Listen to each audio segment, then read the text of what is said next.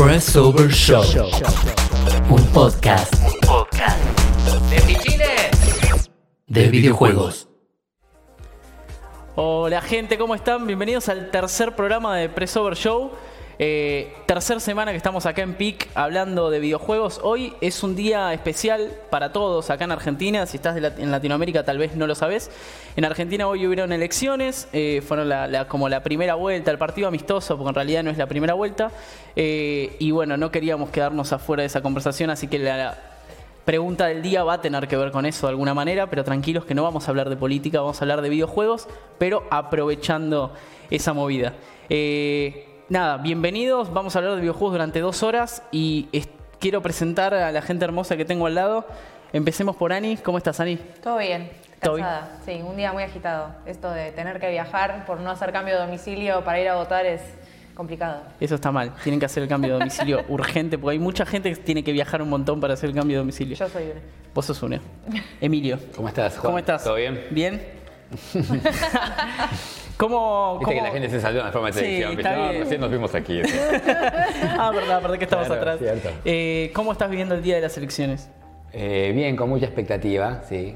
En estos momentos no- nosotros por una situación de laboral no podemos saber que cómo van los resultados, es porque estamos acá ahora mismo. Pero Pero Eh, los primeros resultados van a la estar a las gente, 9, los que es justamente el horario donde termina el programa. Los datos oficiales. Los- sí, los Pero no, no, oficiales. está, está prohibida la boca de uno también. Parece que no pueden decir nada. Antes a las 6 de la tarde decían, ahora no se puede decir. No, no, no. Y me parece bien. Está bien, está perfecto, porque si no es una especulación Claro, constante. basta. Señorita Jimena, ¿Qué tal? ¿Cómo andás? ¿cómo estás? Muy bien, acá sin expectativa. Yo soy más desesperanzada, pero bueno, ojalá cambie algo. Eh, igual podríamos pedir que, que nos vayan avisando, ¿no? Ya que vos pediste el fútbol el otro día, que te avisen cómo iba River. Sí, eh, totalmente, sí, sí, es verdad. Eso lo iba, lo iba a decir justamente. Si nos quieren ir avisando cómo va la, Acá me dicen de que no me van a avisar nada. Eh, sí, avisen cómo va más o menos la, la La boca de horno, Puede dar pie a que- controversia, así que... Eh, no vamos, a ver, el que quiere decir a quién votó que lo diga, no, hay No, drama, no, no. pero eh, nada, ya idea. más o menos. Menos averigua. Dios. Los que nos leen en Presover News más o menos saben de qué lado estamos, así que está todo, está todo bien, no, no hace falta decirlo acá. Eh, bueno, nada, primero contarles antes de la pregunta de- del día que ayer tuve la suerte de jugar un partido de fútbol con la gente de Konami. Eh, la gente de PES 2020, eh, que se presenta mañana en Vicente López y que nosotros vamos a estar, y que el domingo que viene les vamos a traer un video con toda la, la- cobertura y notas y qué sé yo, eh, ya están acá en Argentina porque tenían que preparar el evento y Robbie Ron, que es el manager de, de PES para Latinoamérica entera, eh, nada, por Twitter me invitó a jugar un partido y había eh, gente de, no, a ver, de, de los que hacen los parches de PES, de los que juegan profesionalmente a PES, Habí- eh, habían dos de los chicos de los displicentes que son unos, unos chicos de River y Boca que hacen videos eh, En YouTube, en mostrándose eh, sus, sus reacciones mirando los partidos juntos. Había dos de esos chicos que jugaron conmigo en el, en el mismo equipo. Así que nada, ayer estuvo bárbaro. Para el que no sabe, Robbie, además de ser el manager de PES en Latinoamérica, fue el tipo, fue el tipo que arrancó a hacer los parches que todos disfrutamos en Play 2, porque siempre PES se caracterizó por eh, tener pocas licencias. Y el tipo desde Estados Unidos, él es ecuatoriano, pero vivía en Estados Unidos, eh, se hacía todos los parches. Y tal es así, tal, tal es la, la comunidad que generó haciendo esos parches, que Konami lo contrató. Le dijo, che, vos, ¿para qué vamos a poner un tipo, armar una comunidad, nosotros desde Japón, contratando un tipo para que arme una comunidad en Latinoamérica si vos ya la tenés armada? Y ya lo conocía todo el mundo y lo contrataron y él desde hace unos años está básicamente viajando por toda Latinoamérica y por parte del mundo también eh, representando a PES. O sea, que vos me decís que este hombre es aquel que hacía un parche que venía en forma de un CD aparte en los juegos de PlayStation 2. Exacto. Desde que el PS6, allá por el año 2003, 2004, debe haber sido uno de los primeros, o Es- 2007. Sí, sí, en Play 2 flash. arrancó a hacerlo. El 2. P6 es de 2006. 2006. Eso es lo lindo del mundo de los videojuegos, que siempre te das cuenta que la gente que es más habilidosa termina siendo súper premiada o siempre tiene oportunidades de terminar entrando. Que a lo mejor en otros rubros no lo ves tanto. Entonces, un Sí. pibe que realmente se pone las pilas y está en la compu de su casa y termina haciendo eso, capaz puede tener la oportunidad de su vida y cumplió el sueño del pibe, básicamente. Sí, Es tal cual. hizo un trabajo muy grande adaptando eh, las, las ligas que no estaban. Es un dato también para destacar este momento que las ligas existen desde el año 95, que yo recuerde en el FIFA, ¿no es cierto? Mirá lo que te estoy hablando. Ajá. Sí, o sí, sea, sí. el FIFA 94, que es el primer FIFA, no tiene liga. Tenía equipos al azar. Equipos al azar. Claro. Bueno, no quiero equivocarme. En el FIFA 95 sí. Entonces, el FIFA 95 de Sega, cartuchito, eh, tenía Brasil y Argentina no estaba. Algo que seguramente va después a aparecer. Sí. Y eso nunca ocurrió. O sea, hasta el año 2014, son 19 años. ¿Vos decís que Argentina no estuvo licenciado en FIFA hasta 2014? Hasta 2014. La Wow. Liga Argentina, porque supuestamente en su momento hubo una. Lo que se bajó era como una discusión con aquel y no se podía con Grondona en este caso. Entonces, eh, no van a discutir con Grondona y no hubo, no hubo FIFA para la Argentina durante muchísimos años. Este, Con el señor en un Grondona. momento ya estaba la Liga Colombiana, en FIFA 2008, 2009, no sé. Sí, todos menos no, y no salía Argentina, pues, 95. O sea, toda la generación Sega, Play 1 y hasta el final del PlayStation 2, FIFA 2014 es el último del PlayStation 2, PlayStation 3 y el primero del PlayStation 4. Bueno, ahora lo, ahora lo vamos a charlar igual, pero FIFA acaba de perder a los dos grandes del fútbol argentino. No los va a tener licenciados, pero ahora, ahora lo vamos a charlar.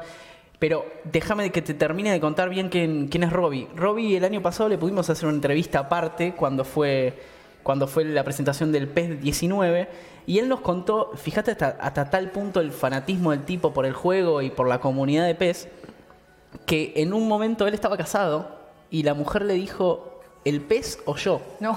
Es real esto, esto es increíble, o sea, yo cuando me lo contó no me podía creer. Y el tipo eligió el pez. A tal- Sí, aparte no es verdadero amor, que Claro. te hagan elegir. Sí, horrible. A hacer elegir ya ahí, ya está. Ya ella Horrible. se descartó sola con ese comentario. Y básicamente después, al año o a los meses, fue que consigue el, el trato con Konami. O sea, vos fíjate que si el tipo decía, no, bueno, vos, mi amor, chao. Ahora estaba trabajando de, de lo que sea y nada, no tendríamos el manager de PES que tenemos en Latinoamérica. Entonces, que es es mejor jugar al PES que estar en ahí tenés. Eh, sí, Claro. es verdad, tal cual. Así que le mandamos un abrazo a, a, a Robbie, que seguramente no sé si nos va a estar viendo, porque además, ayer después del partido, eh, nada, en el partido lo lesioné. Eh, lo, tenía que, lo tenía que contar. Eh, estábamos disputando una pelota, el tipo es muy grande. Yo, para el que me ve sentado, capaz no se da cuenta, pero yo soy muy chiquito. Muy, muy. Eh, y estábamos disputando una pelota, yo le pego a la pelota fuerte. Queremos estar a la gente lo chiquito que eres. A ver, a ver si, si me- la cámara me toma, ver, yo muestro lo sí. chiquito que soy. Mirá, Comparado mirá que yo que soy de estatura normal. Ahí va, ahí va, ¿ves? ¿Ves? Oh. Ahí va. Bueno, entonces yo le, le estábamos disputando la pelota, le pego y cuando le pego la pelota, la pelota le da en el tobillo. O sea, yo no lo lesiono, lo lesiona la pelota. Claro. O sea, yo, Claro, yo no fui. sí, claro, claro. Yo no le pegué, o sea, yo no le pegué, ¿cómo le voy a pegar? Entonces eh, se dobla el tobillo y cuando se lo dobla le quedó así como el de Maradona contra Oh. Camerún en el 90. Eh, nada, le fui a buscar hielo y qué sé yo, pero nada, quedé como el orto. Qué bueno que Básicamente. sos, eh. Igual vos bien. también tuviste tus lesiones. Recién estabas bajando la escalera y te estabas quejando. Sí, fue un partido reaccidentado. Yo terminé medio hecho mierda del tobillo. Uno de los chicos también tuvo un golpe en el. No sé, no sé qué pasó ahí. Eh, estaba- te terminó como reaccidentado. Pero bueno, más allá, el hacha lo manto. Sí, ponele. No, no le pegué yo, te juro que no fui. Bueno, más allá de hecho, si quieren, eh, podemos presentar cuál es el tema del día. O sea, la pregunta para que ustedes que están del otro lado eh, participen. Que básicamente. ¿La querés decir vos? ¿A qué personaje de videojuegos elegirían como presidente? Chan, chan. O sea, básicamente, ¿cuál es el personaje de videojuegos que vos decís, listo, a este tipo le confío la presidencia? Sí. O a este tipo, o a esta O a mujer. este tipo, a esta tipa. o a lo que sea. Lo o a que sea. Yoshi, si querés que sea un dinosaurio. Puede ser, puede ser. Dale, Sí, o sea. Creo que va a ser mejor que, que- que- que otros animales. ¿O no? Sí, es verdad. Che, alto Te, presidente. te acaba de robar el mate de una manera. Uh, ¿Ah, era para vos? Claro que sí. Eh. Yo creí que ellos dos no tomaban. eh, me quedo con como No que con sé, los dos. no Ese, sé. perdón. No, no. Te, lo voy a, te lo voy a dar. Tenés que darle un beso al mate igual, por lo que acabas de hacer. Es plata eso. Acá, acá uno dice Ezio Auditore, Licha, Licha Rey. Ezio Auditore, bueno, es un crack. Es un poquito extremista, tal vez con sus. Sí, no Con su sé, método. es complicado eso, ¿no? Acá a Pic le gustó la pregunta. Bien. Luigi Solid dijo Snake. Toad para presidente. Es interesante. Bien. Luigi. ¿Quién? Luigi. Audio Minecraft. Duque Nukem. O sea, el, el- ¿qué sería del país con toda esta gente, no? Momingo. Ah, Momingo. Momingo eh, llega a las 9, creo. Claro. A las 9 por ahí.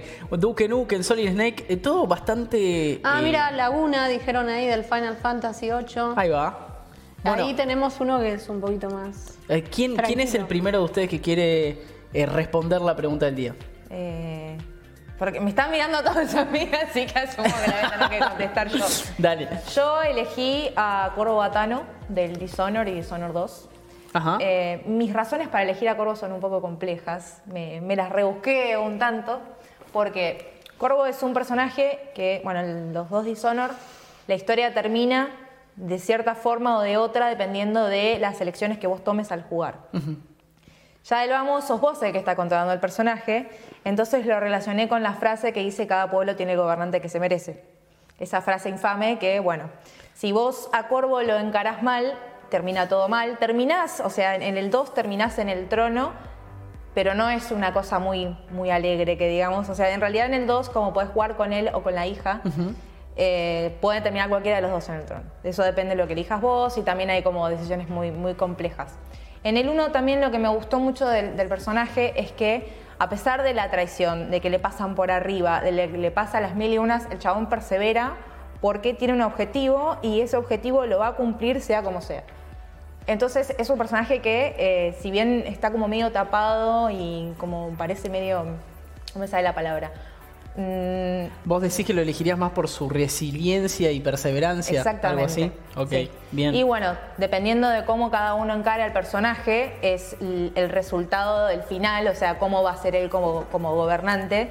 Entonces, bueno, también es la influencia del pueblo sobre la persona. Bien. Es- esa es mi, mi gran razón. A ver, ahora, el tipo que ustedes, que a ustedes le está describiendo ella, ¿lo votarían? Y tiene características que parecen interesantes. O sea, incluso yo creo que está bueno también esta charla que podemos ir sacando qué cosas debería tener un presidente. O sea, una Bien. de esas es, como decís vos, la resiliencia. O también lo que dice ella, que es, eh, digamos, comprometerse con un objetivo. Dice, voy a hacer esto y va y lo hace. Ok, sí, no siempre los objetivos pueden ser buenos. No, también. no, Claro, no, no, no. O sea, voy a hacer esto y de repente... Esos objetivos No tenían sé, principios. claro, vamos a darle-? En el, en el 1, el, el principio es, eh, a él lo inculpan de algo, o sea, no quiero tampoco decir mucho por si algún día lo quieren jugar los que Ajá. no lo jugaron, a él lo inculpan de algo y es no solamente para limpiar su nombre, sino también para vengar a una persona que también, bueno, eh, la- las cosas que hicieron no eran muy bonitas y obviamente estaba todo detrás, un manejo del poder que era súper corrupto y había que eliminarlo, pero bueno, también está el, el jueguito ese de si el fin justifica los medios. Ahí va. Es un, es un personaje controverte- controversial de, de- de encararlo como decir, bueno, quiero que sea presidente, pero tiene sus mañas. Ya me vendiste el juego igual, ahora Sí. quiero El jugarlo porque no bueno. lo jugué. Acá Calo está de Estaba acuerdo con vos, ¿eh? Calo Cusa dice, aguante Corvo. Y el tema es que, bueno, justo ahí hicieron, dijeron lo malo es que no habla, eh, bueno, depende, pero sí. Ah, pero pues. igual es como, de- es lo de menos. bueno, igual mejor que alguien sea muy callado, no, no sé. Sí, Link es igual. No significa que no, a significa hacer. Siempre, siempre. Pero es, es un personaje que a mí me encanta. Yo en realidad había, te- estaba entre Corvo y este, entre Elena Fisher del Uncharted, porque Ah. Elena es Uh, más grande, grande Elena. que hay. Sí, es buenísimo. Eh, también es un personaje súper perseverante, todo, pero bueno, al final me terminé quedando con Corvo. Bueno, yo ya sé, ah, porque a mí me lo anticipó ella, quién va a elegir eh, eh, Jime, pero no, no lo tiene que decir todavía. Y te digo que es buenísimo. Que yo quiero esa presidenta. Y sí, Ya te anticipo que es una mujer la que va a elegir ella y tiene una remera que puede dar una pista tranquilamente. Exactamente. Eh, ustedes del otro lado también nos pueden decir, Luigi presidente, ¿Sabes Playholder. que, que yo ahora que yo había pensado en Luigi también. ¿Sí? momento, sí. ¿Por qué? ¿Por qué elegirías a Luigi? Porque si uno se pone a pensar respecto de, de armar esto dentro de la, de la fantasía, ¿no? Sí, obvio, juego este, obvio. que tiene que ver con lo que está pasando ahora. eh, si uno armase un organigrama a ese nivel, que no es precisamente la, la, la razón por la que tiene que estar al frente un presidente. Estoy- yo lo pensé a nivel empresa más que nada y podría también ser algo que, que, que esté en todas las, las áreas, ¿no es cierto? Vos tenés que ser representativo. ¿Y qué más representativo que el propio Mario, que tiene juegos de todos los géneros? Entonces Mario podría ser un presidente, pero si él no se quisiese dedicar a la política, se lo dejaría eso para su hermano Luis. Pero vos, Muy bien. Entonces ahí tiene un poco de lógica. Vos habías dicho que Mario era Jesús. No, no, por eso. Eh, Yo dije que era Luigi el presidente. Mario estaba Ah, para otra cosa bien. que tiene que ver más con, con Para las Jesús. Muy bien, no, me gusta. el, el argumento estuvo bien, pero, ese bueno. no es el que. el que no, a- No, no, no, no, yo no. había pensado eh, en Andrew Ryan, pero Ahí ya te justo digo- alguien lo dijo. Ah. Ah, justo. Andrew Andrew Ryan. Ryan. de Bioshock, viste, ahí esto está. Olvídate, Pero, Luis y la re, re complejo Andrew Ryan, es como complicado. Me- Claro, bueno, sería, sería medio como polémico. una anarquía. Pero porque me- en, en lo que tiene que ver con, con los personajes, si uno piensa qué personaje que uno maneja, el videojuego se juega en segunda persona, ¿no? Uno es. Entonces, ¿qué personaje que uno haya manejado? Llámese Mario, es un chiste, que, que vos puedas decir, este tendría las características. de- No se me ocurre, porque me parece que cuando vos tenés ese tipo de control, no sos ningún personaje, estás jugando SimCity.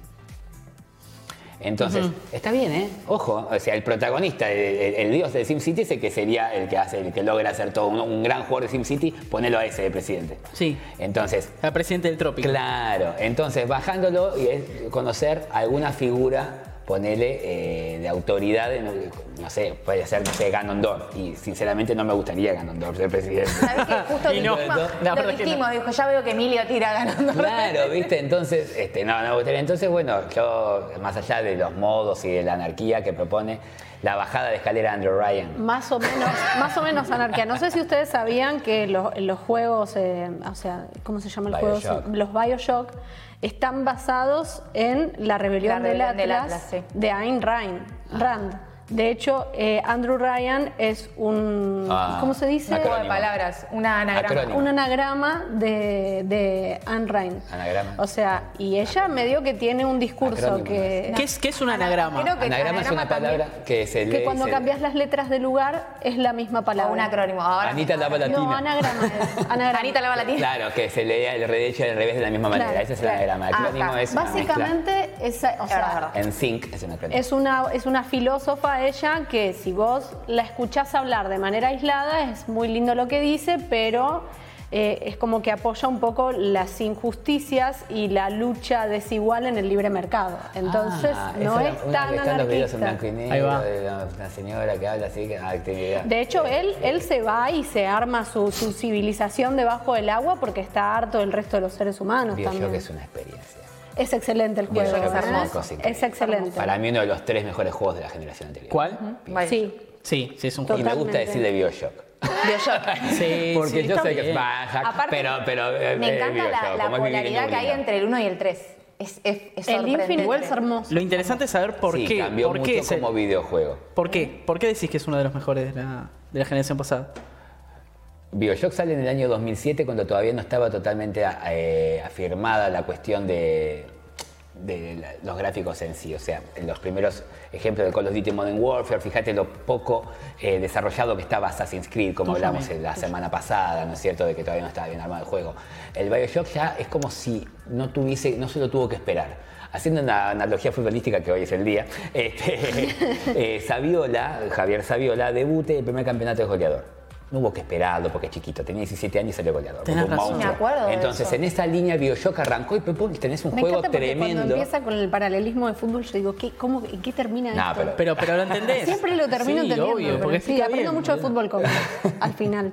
Crack Saviola. Acá, bueno, crack. gente de Córdoba. Entonces, el, el Bioshock, desde, desde el año 2007 ya estamos hablando de un juego de, de fin de generación y lo que tiene, ya hablando del juego en particular, es, a mi juicio, uno de los más inmersivos, ¿no es cierto? Todo lo que plantea es un mundo paralelo. Uno de los videojuegos está enganchado por los gráficos, a ver qué, en qué escenario vamos a estar. Esto va a ser de guerra, esto va a ser en el espacio, esto va a ser en un mundo épico medieval de espadas y dragones. Sí. Pero Bioshock te pone en un lugar que no existe. Sí. Es un lugar diferente con relación, viste que es un lugar apartado de la sociedad donde uno puede aprovechar sus propios superpoderes y no juntarse con la gente menor que no los tiene, como pasa en un country, pero bueno. pero bueno, se llama Rapture.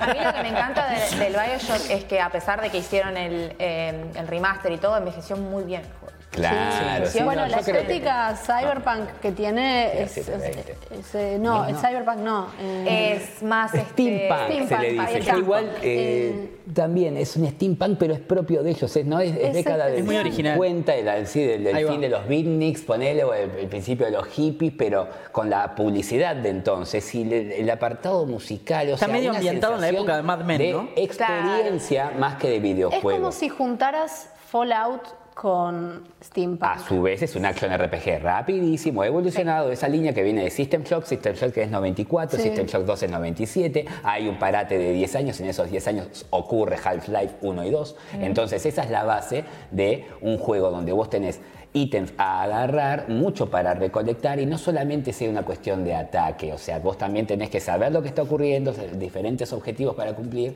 y está el gran papi. Ahí tiene razón, la historia Entonces, la, eso, música, ¿no? la música, la música Yo cuando le contaba la historia a la gente cuando lo vendían en el local, ¿viste? Se lo llevaba.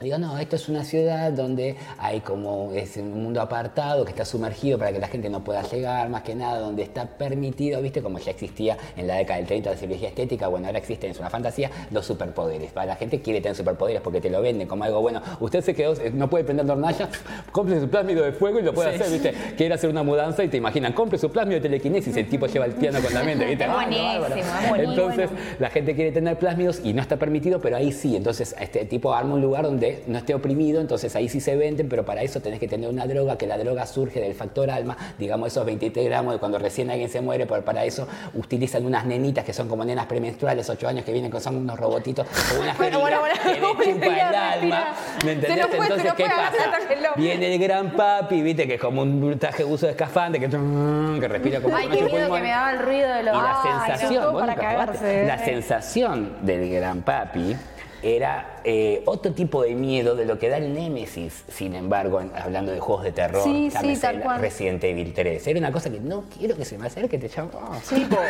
tipo el, el, el Peor. De no, porque de vos ahí te tenés que ir Sí, urgente. cuando que- ese te tenés que que ir urgente. Pero vos acá podés estar y si vos el tipo no te acercás a la nena, él no jode.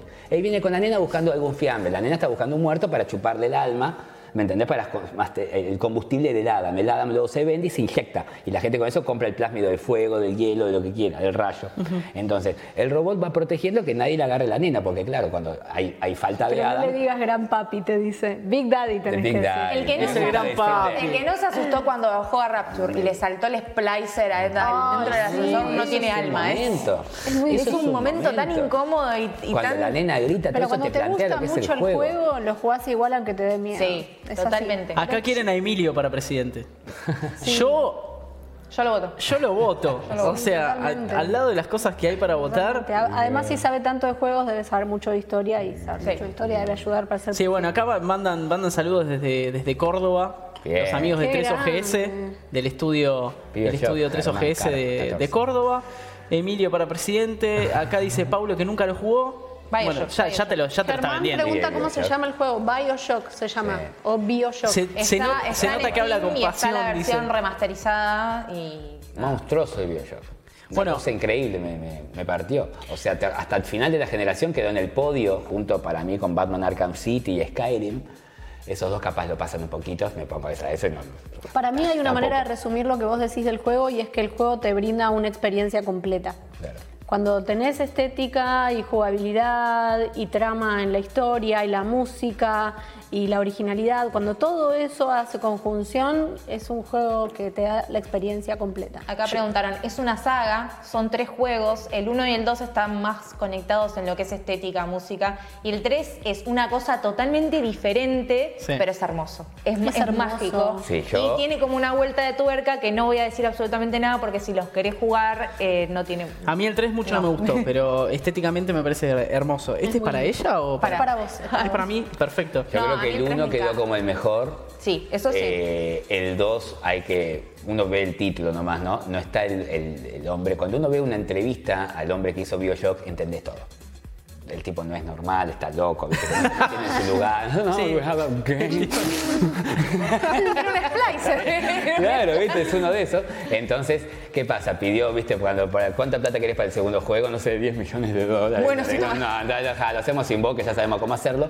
Y al juego le falta ese espíritu. Sí, no. Espíritu que recupera con otra posición no tan eh, de dirección en el 3, pero está él de vuelta y se le nota esa locura del juego porque se ve que algo sugiere espectacular.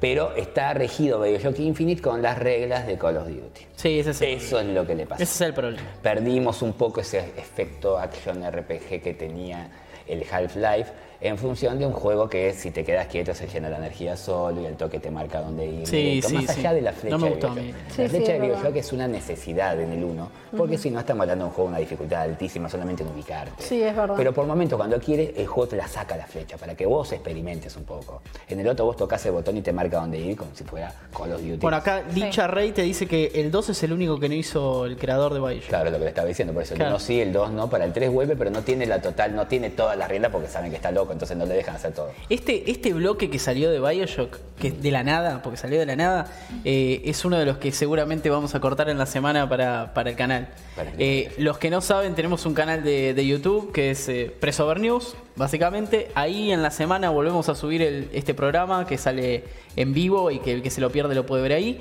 Y también vamos cortando pedazos. En la semana cortamos un pedazo donde Emilio se le aplicó a Tom hablando de Zelda y fue espectacular. Hubo, hubo repercusiones, Sí, eh, hubo tuvo re- repercusiones. Eh, sí, en Instagram TV también tuvo muchas repercusiones, hubieron muchos comentarios, mucha gente que te quiere del otro lado. Tenemos que hacer Y- una vaquita que diga siempre Zelda, nunca Incelda. Para, para Emilio, porque Muy bueno. Una, una, una remera que diga. Tipo, Siempre Zelda, nunca Zelda. Acá, acá hay gente que sigue, A Tom eh, no le gusta esto. sigue rompiendo las bolas con Pepsi Sí, va a Man. volver, Tom, No sé quién es el, el Mirá, ahí tiraron- desacatado que jode con Pepsi Man, Ahí pero... en PIC, ahí en PIC tiraron el, el canal de YouTube. Ayúdennos a llegar a los 1000, que no nos faltan nada, nos faltan Estamos re 45 cerca. para llegar a los 1000 y a partir de los 1000 suscriptores YouTube te empieza a mostrar más y bla bla bla.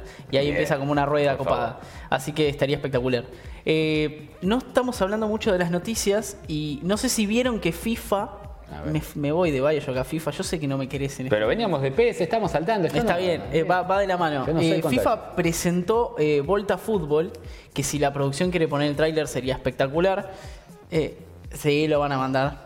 Mándalo ahora si querés y charlamos de fondo. Me están hablando acá, perdón, ese es un, es un problema. Volta Fútbol es básicamente el FIFA Street. ¿Se acuerdan de FIFA Street? En Play 2 y parte en Play 3 Sí, también. Es el único, la única parte de FIFA que jugué en mi vida. Bueno, FIFA Street estaba buenísimo porque era fútbol callejero, te sacaba de lo que es el ambiente de- normal del fútbol. Pero lo copado de esta vez es que FIFA decidió no hacerlo aparte y va a ser un modo de juego dentro del FIFA. O sea, vos no vas a tener que comprar un juego aparte. Eh, y además se llama Volta, obviamente no le pusieron FIFA Street, se llama Volta Fútbol. Va a tener canchas de Tokio, de Nueva York, de Buenos Aires, va a haber una cancha de Buenos Aires, Barcelona. Y además va a tener varios modos de juego dentro de lo que es ese pseudo FIFA Street. Que va a tener, eh, vas a poder jugar con mujeres, vas a poder jugar partidos mixtos y vas a poder jugar 3 contra 3, 4 contra 4 y 5 contra 5. ¿Qué implica eso? En el 5 contra 5 va a ser básicamente jugar un partido de papi fútbol. Que tenés arquero y cuatro jugadores. El, el 3 contra 3 y 4 contra 4 no hay arquero y tenés un arquito chiquitito eh, donde, bueno, nada, vas a tener que tener buena puntería para meterlo. Y además, bueno, obviamente este modo va a tener eh, online, el online se va a llenar de gente, olvídate, y va a tener un, mo- un pseudo modo historia donde vos te podés hacer un personaje, ir jugando por diferentes canchas del planeta, eh, podés jugar también sin reglas, entonces va, va a estar el que juegue sin reglas, se caiga a patadas y, y lesione a Robbie como lo lesioné yo en- ayer. Así que nada, la verdad a mí me pareció súper copado lo que presentaron, mucha, le, ya le están dando mucha bola a la mujer. Este año hubo un, un- un avance súper zarpado del fútbol femenino a nivel mundial y bueno, FIFA tomó nota de eso y le está dando muchísima bola. Malas, una mala de FIFA, una mala de FIFA para este año y en especial para el que juega FIFA en Argentina, no va a estar ni River ni Boca licenciados. El año pasado Boca ya no estuvo, durante tres años tiene un, un contrato de exclusividad y ahora se sumó River, tampoco va a estar, va a estar exclusivo de PES, así que el que juega FIFA va a tener que jugar con dos equipos que se van a llamar Buenos Aires, en caso de Boca, Núñez FC, en el caso de River. Eh, no van a estar las remeras, van a estar los jugadores y qué sé yo, pero no vas a tener el estadio, no vas a tener la, nada. Eh, así que bueno, nada, eso Otra es lo... mala de FIFA es ¿Los que jugadores sí van a estar? Los jugadores van a estar. Los jugadores van a estar. Juventus tampoco va a estar. Juventus tampoco. Juventus es exclusivo de PES a partir de este año. Eh, PES está eh, dándole mucha bola a las licencias, que es lo que no hacía antes, y en especial a todo lo que es Latinoamérica, porque el mercado principal de PES es Latinoamérica, lo fue siempre. Entonces dijeron, bueno, si este es nuestro mercado, vamos a poner todas las fichas ahí. También eh, ahora firmaron la exclusividad de la segunda división de Brasil, que va a estar toda licenciada. Nada, eh, zarpado. Esperemos que no lo arruinen con microtransacciones igual, eso es lo único malo. Chan chan. Eh, con IE, olvidate. Tenía que decir el comentario mala onda porque encima lo aprobaron ahora en Europa, que no se puede creer. Sí. Así que bueno, muy triste. todo. Eh, sí, Yo lo- creo de todas formas que el modo de negocio ha ido cambiando muchísimo en cuanto a los juegos de fútbol. Respecto de que es algo que yo vi también por todos mis años cambiar. O sea, un dato, ¿no? También que seguimos con la instrucción del codo que tiene que ver con el fútbol más que nada para Jimena. No, Antes cero, del Mundial le queda. 94 había 10 juegos de fútbol licenciados. 10. O sea, 10 empresas hacían hacían su propio juego de fútbol. 10, es un montón. Es mucha, es mucho, es demasiado. Antes del Mundial del 94, vos tenías Capcom tenía su juego de fútbol, Konami tenía su juego de fútbol, Electronic Arts tenía su juego de fútbol, empresas más chicas, Taito, Tecmo, todos tenían su juego de fútbol, SNK tenía su juego de fútbol, todos tenían juego de fútbol. Después eso se empieza a pulir con la salida del FIFA que toma ventaja, después toma ventaja el PES y se van peleando entre ellos. Lo que fueron, eliminaron la competencia. No hay más juegos de fútbol. No. Hubo juegos de fútbol hasta un poquitito en el PlayStation 1, había uno que llamaba Libero Grande, que te permitía Sí. ser solamente un jugador de la cancha, pero eso ahora se llama eh, la Liga Master, no sé cómo se llama, en Sí, el PES sí, ahí- 2009. sí, tal cual. FIFA eh, y Ser una Ahora se habla del FIFA Street, ser una leyenda, bien. El FIFA Street, por ejemplo, en el año 97 ya aparecía en cartucho de Sega el Indoor Soccer, que era uno de los modos de juego, pero como fue creciendo tanto, el FIFA le daba para hacer una venta aparte de un juego así. Todos sabemos que en los años del Mundial ellos te venden dos juegos, el del, del año y el del Mundial. Ya este año no. El Desde año pasado. ya del 14 en PlayStation 4. ¿Por qué? Porque no les está dando la unidad de negocio. O sea, con esto quiero decir que quizás se esté vendiendo un poco menos el juego de fútbol de lo que se vendía antes, porque no pueden venderte un juego de fútbol de, de indoor aparte. En otro momento, fútbol femenino aparte. Pero vos estás diciendo aparte. que por eso se justifica que tenga microtransacciones el juego. No, no, no, no, no. Las Ah. microtransacciones yo no estoy de acuerdo en Igual nada, Para, para, vos me estás diciendo. es el futuro. Yo lo que digo es que eh, se sientan en un momento en la misma mesa FIFA y PES a ver cómo hacen para, para dividir ese Para dividirse. Muy sí, probablemente. es muy probable. Entonces eh, no quedó competencia, entonces dice, bueno, ¿cómo hacemos? Porque si no, uno, ju- bueno, hace una cosa, vos quedate en unos equipos, yo otro, entonces la verdad tienen que comprar los dos. Igual el FIFA sigue teniendo el monopolio sobre el PES. O sea, Lo es- fue ganando porque muy buenas decisiones tomadas a partir del inicio del PlayStation 3. Bueno, Pero hasta el PlayStation 2 la gente preguntaba si seguía saliendo el FIFA. Acá Atzor dice que Ultimate Team es el gran negocio y coincido plenamente, Claro. las estadísticas coinciden con él. Un tercio de la plata que gana todo el año IE viene de Ultimate Team, o sea, de un modo de FIFA. Básicamente que es eh, la gente que juega online, va- sacando Tenés cartas. plata, puedes comprar mejores jugadores. Claro, puedes comprar mejores jugadores y si no, te tenés que bancar que te toque una carta copada que va por el lado de las microtransacciones que, que critica. Jimmy y tiene razón. Que ese es el verdadero peligro. O sea, el otro día, en el programa pasado, hablábamos del tema de la violencia y los chicos y qué sé yo. Para mí ese es el verdadero peligro de los chicos. El tema de que si vos enfrentás a una persona a un sistema que es similar a una ruleta, pero disfrazada de otra cosa, que ellos encima cuando fueron a la corte a ver si le aprobaban la ley, dijeron que era... eh, ¿Cómo se llama? Unas dinámicas de azar. No, ¿cómo eran? Unas dinámicas cambiaron. sorpresa. Dinámicas sorpresa. Mira vos. Un chiste total. Le cambiaron Eso el nombre. realmente puede influir negativamente a una persona en su psicología y terminar generando un adicto a los juegos de azar. Y eso es súper peligroso, es súper peligroso. Sí. porque estás metiendo el azar eh, ya desde los chicos. Totalmente. Porque última, si lo hace el grande, que también está mal, eh, ponele. Pero si vos, desde que un chico agarra un juego de fútbol a los 6, 7 años, le, le vas metiendo en la cabeza que el, el tema de los juegos de azar y si no tenés que poner plata y qué sé yo, es, ojo, es, es heavy. Es Es que es el heavy, efecto álbum de figuritas, ¿no? ¿Cuánto dinero sale generar un álbum de figuritas? Cuando vos sacás el cálculo, ya sea porque uno compraba de chico o porque ahora le podés comprar a un niño, eh, es una fortuna. Sí. Sí, eso- Entonces, ¿por qué? Porque tenés mucho efecto de que, nada, compré este, esta cosa y me quedaron de repetidas. No, no sirve, ya. eh, no se puede dar ese efecto en, en- en videojuegos. Sí, Más allá de la repetición, del hecho de que comprar por comprar, que es lo que ellos buscan y ahí sí están todos los, los manejos psicológicos. No, yo no estoy a favor de las transacciones para nada. Solo digo que este, ya existía esto. En Buenos Aires estaba en PlayStation 1 cuando recién sale, surge Buenos Aires se llamaba, porque si no Grondona Claro. se daba el juego, si no Sí. había arreglo. Es verdad, Pero aparece, aparece, aparece, la, estaba Riquelme y Aymar por primera vez en PlayStation 1, me recuerdo, jovencitos Sí. eran los dos. Tal cual. Entonces, este. Bueno, por- FIFA, los como FIFA no había en el PlayStation 2, es que surge el ecuatoriano enganchando todo con todo. Claro, el FIFA de Sega, el FIFA 96, FIFA 97, tenía el modo este de jugar en salón. ¿Te Claro, acordás? Indoor Soccer. Exacto. Lo dije. Ah, lo vi, 97. verdad, tenés razón, lo dijiste. Lo que pasa es que justo me están hablando de Ah, Seguramente fue eso. El último acercamiento que tuve con FIFA fue cuando trabajé con EA en el 2015. O sea, los del FIFA. Ay, trabajé se- con EA. Se sentaban en el. Estaba trabajando en una empresa de acá, pero bueno. Eh, los de FIFA se sentaban al fondo y yo estaba adelante trabajando en NHL. es la- Los del. FIFA. Los ¿Qué- de qué FIFA, hiciste? Los de UFC y adelante estábamos los de ¿Cuál era tu laburo?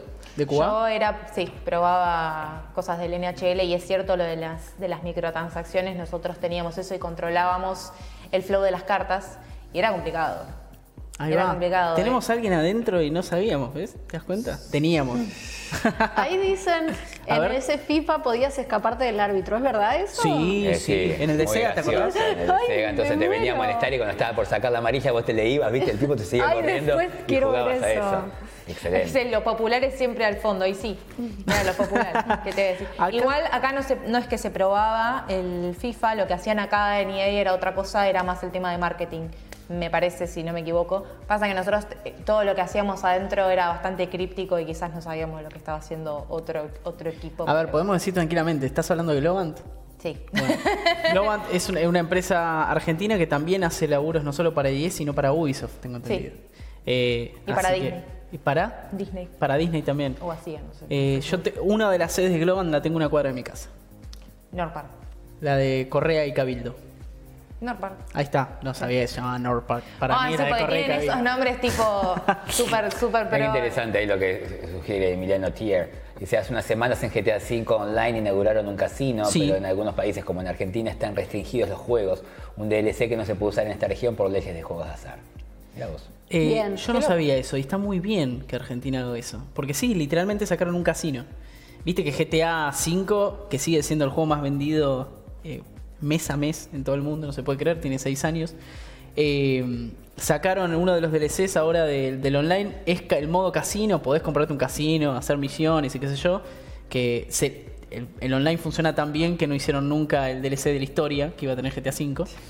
Eh, y sí, hay un quilombo bárbaro en varios países, pero yo no sabía que en Argentina estaba. No, estaba yo restringido. tampoco. Igual, o sea, no está todo 100% restringido porque tengo entendido que, por ejemplo, eh, en el de básquet las, las tarjetas se, se siguen, los cromos se siguen pudiendo, pudiendo comprar y qué sé yo. O sea, solamente son cosas bien específicas. Claro. Cuando son demasiada bandera de que es realmente un juego de azar. Igual como un todas las consolas tienen su jueguito de casino, ¿no?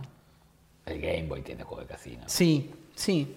Y vos jugás a la ruleta, blackjack. Sí, pero eso ya los chicos no lo tocan mucho. Porque no, No, les bueno, llama la atención. Claro, niño el problema es cuando está escondido. El problema es cuando, por ejemplo, Claro. no sé, tenés el caso del Star Wars Battlefront, que si querías tener a Darth Vader tenías que jugar alrededor de, no sé, 360 y pico de horas para llegar a tenerlo o comprarlo.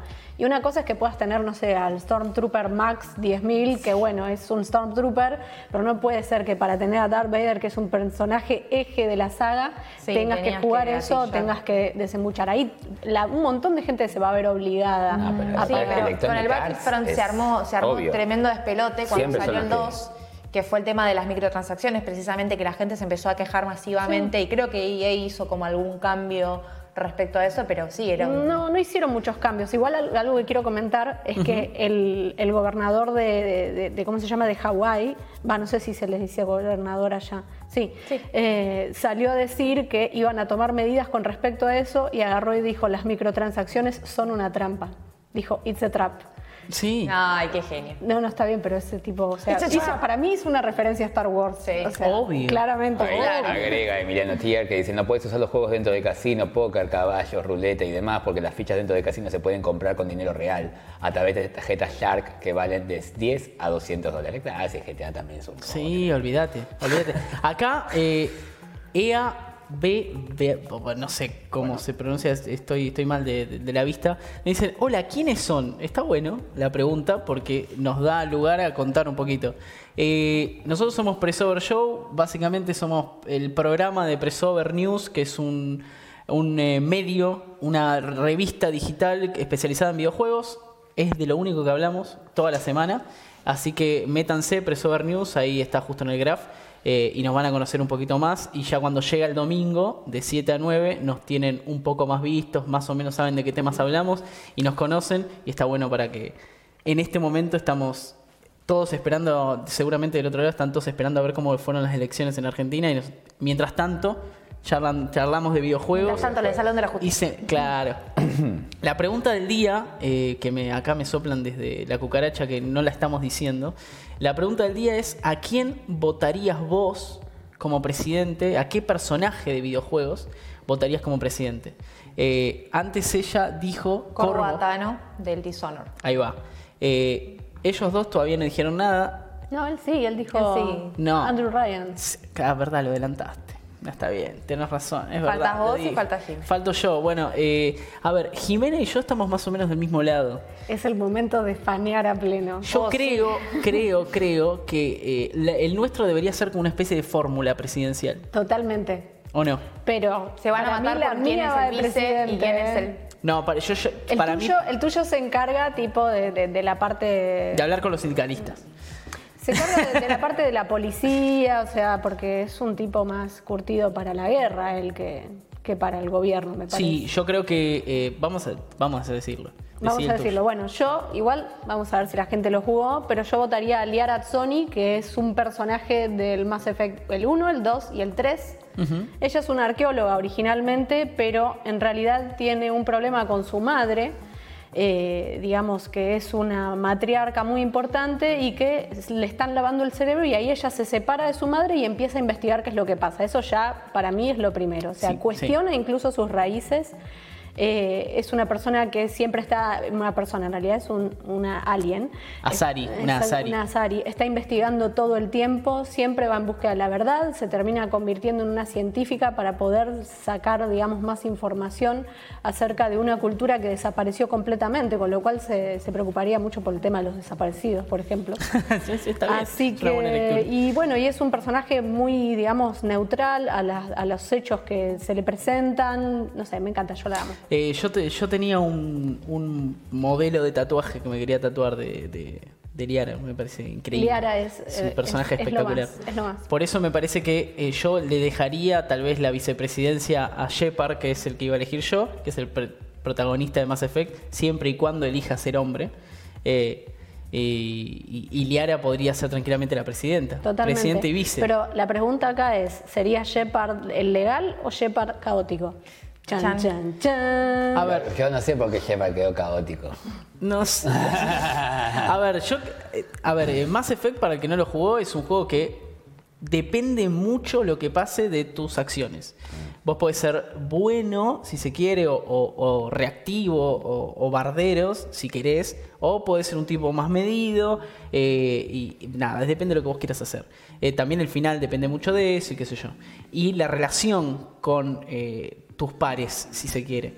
Entonces, yo siempre elegí ser un tipo bueno, medido y, y protocolar. Si es mi Shepard, yo creo que sería un, un gran Ahí presidente. está, claro. Mi Shepard, por ejemplo, no, no. Tu Shepard no. Mi Shepard se va, digamos, a conflictos internacionales a los dos días, a las piñas. No, no. Sí, Sí, sí. muy bueno. Ahí mucha gente dice Garrus. Garrus. Mi gran amor, Garrus. Yo estoy enamorada de Garrus. Garrus eh, es eh, uno del, un militar de otra de las razas que se llama. ¿Las razas? ¿Te acordás no del me nombre de las razas? La raza es un. No, Ah, el pro- corno. No. Proteano me sale, pero no son. Bueno, no importa. Ahí alguien lo va a decir seguro, Seguro. pero bueno, eh, Garrus me parece que da más para estratega porque en realidad no es un personaje que se caracterice por ser recontra inteligente o que vaya hacia el lado más de la sabiduría, sino que, o sea, su inteligencia la aplica a cuestiones relacionadas con Bélico. Estrategias bélicas no sé y quién fue que votó a Emir Barenreich. Bacari. No, Emir es Eh, tipo, no, ¿por qué no? Una No. tiranía, ¿no? No, no, no, no. ¿A quién? ¿Quién? A Emir del Witcher. Ah, me, me Ah, mataron. ahí. No, no, es- Me mataron. El ¿Cómo que no? Garrus, sí, Sí, Garrus todo el es mundo crack. ama a Garrus. ¿Cómo no Eh, amarlo? Es el El mejor Gerard de vuelta Snake del, de Metal Gear. Un timo bien fidel. Lo que podemos asegurar es que si, si hubiera muchas naves estarían todas muy bien calibradas en el país. Ah, seguro. Gracias a Garrus, Sí, seguramente. Eh, ¿Y por, por qué? A ver, vos votarías Saliera por todo eso. Yo no dije por qué lo votaría, pero me parece que el, el liderazgo eh, por sobre todas las cosas. Totalmente. Eh, Sí, la, capacidad de, de juntar gente distinta bajo un mismo objetivo. Yo creo que iría por ese lado. Es súper heroico aparte. Sí. O sea, el personaje en sí lo terminás, digamos, amando, aunque no te sientas identificado. Es una cuestión de que querés que, que logre todo lo que se propone. En mi caso es mi trilogía preferida, eh, Mass Effect. Sí, yo creo que está cerca, está ahí con el Witcher peleada, pero es un juego que a mí me produjo muchas emociones, lo jugué mil veces aparte, creo que es el único juego que me hizo despertar cuando iba a trabajar a las 8 de la mañana, a las 6 de la mañana para jugar un poco antes de ir al trabajo. Qué lindo. Eso es algo que nada en la vida logró, nada en la vida logró que me despierte antes de ir a trabajar, siempre al borde. Sí, sí, cuando juegas un poco de día y un poco de noche ya está. Sí, olvídate, olvídate. Pero a mí me encanta cuando pasa eso. Y hace, no sé si hace. ¿Cuánto hace que no me pasa algo así? Me pasó con el, con el- Cuando salió el, el Dark Souls 3. Eh, sí, no, 2016. obviamente. Todos los caminos llevan a Eh, Dark Souls. tengo que tengo que confesar que yo primero tuve que hacer una, una macumba mágica para bajar la edición japonesa. Obviamente estaba todo en japonés, no entendía nada. Pero arranqué el juego igual. Después lo volví a arrancar, me levanté temprano para jugarlo y me volvió a pasar con el primer DLC que es el Ashes of Ariandel que dice exactamente lo mismo. No aguanto. ¿Problemas? ¿Quién? ¿Vos ¿Yo? ¿Cuánto No. hace que no te pasa eso? No, esto, eh, los últimos dos años no estuvieron tan mal. O sea, yo siempre me quejo, soy así como un viejo quejoso. ¡Ah, en esa época estaba el Sonic! y ahora no es tan así, ¿viste? O sea, eh, el 2018 para mí fue un muy buen año de videojuegos. ¿Cuál? Dentro del 2018, el pasado. 2018. Este año nada. Este año no hay nada. O sea, está el Sekiro. No, pero lo que viene. Ah, no, no. Hay. Hasta ahora. Eso El habrá. Code Vein sale el, el Habrá, habrá. Hay. Hasta ahora. Yo no he salido a, a comprar así el Resident Evil 2, pero es un remaster de un juego hace 20 años. Todo bien que está 3. cambiado. Sí, si nos ponemos a pensar, dos de los mejores. ¿Salió todavía? ¿Ya salió? No, ya salió. ¿Cuál? ya salió. No, el Borderlands No. 3 todavía no Ah, salió. no, no salió todavía. Si vamos al caso, dos de los mejores para- juegos de este año son remake. Eh, Crash Team Racing para mí es un Eso remake para mí increíble. no debe contarla. El Crash Team Racing está suficientemente rehecho y el caso del Resident Evil 2 también. Cuando hacen un remake puede ser, pero los remaster Pero no es un remaster, son remake. son remake. El Sí, Crash Team está totalmente sí, sí, sí. El Resident Evil es otro, otro juego. Es otro juego, ¿no? Es- y- Resident Evil está bien. Pero, viste, lo sacan en enero porque hay que bancársela Se en me noviembre. fue de la cabeza que saliste ahí. Fue como Porque que no hay mi- mi nada. cerebro No hay se fue. nada. Aparte No, el en serio, Sekiro está el como, Sekiro, ¡puf! está primero Sekiro. O sea, ahora gana Sekiro. Si vos te fijas en los rankings, yo confío más en Game Rankings que en Metacritic, igual todo hay que, hay que El, analizar. el último Devil May Cry. Ah, bien, Bueno, David McRae sí, sí, ¿eh? Sí. Para Sí, mí sí, sí. entra. Sí, bueno, sí, sí. eh, a ver. ¿El eh, Vampire salió el año pasado o este año? No me acuerdo. porque El yo año lo, pasado. yo lo empecé a jugar este año y. O no, el- acá no, dicen bueno. Celeste, pero Celeste es del año pasado. ¿eh? Celeste es del año pasado. Celeste El año es enero sí. del año pasado. Ah, el Mortal Kombat, es verdad. El Mortal Kombat. El año pasado estuvo bien, Mortal Kombat. estuvo Spider-Man, estuvo Red Dead Redemption Ah, el 2. Spider-Man. Y yo en lo personal me jugué la trilogía de Witcher toda junta, entonces eso me volvió a poner así. Far Cry Y el 5 del año pasado Breath of the Wild. Sí. Sí, sí, sí. Los últimos dos años estuvieron bien. Sí, sí, pero este año no. Bueno, a ver, vámonos a un pequeño corte. Eh, dejamos, dejamos la pregunta del día que es ¿a quién, a qué personaje de videojuegos votarías como presidente en caso de que se pueda presentar? Eh, No importa si es un ser humano, si es un animal, o sea, si, tipo, si es un Yoshi y a vos te gusta, votalo. Tire, anda tirándonos eh, vos del otro lado a quién votarías, a quién te gustaría ver como presidente y volvemos en Sí. cuánto, en dos, tres minutos, estamos de nuevo. Please listen carefully. Hola, aquí habla Fran de Pressover y quería invitarte a formar parte de nuestra comunidad. Puedes leernos todos los días en pressover.news para estar al tanto de todas las noticias de videojuegos nacionales e internacionales. Puedes seguirnos en Facebook e Instagram para enterarte al instante de las últimas noticias de videojuegos. Y además, puedes suscribirte a nuestro canal de YouTube donde subimos contenido nuevo todas las semanas. Si te gusta nuestro contenido y querés ayudarnos a seguir creciendo, podés colaborar entrando a patreon.com barra presover. Repito, patreon.com barra. Y ahora sí, los dejo seguir escuchando Presover Show.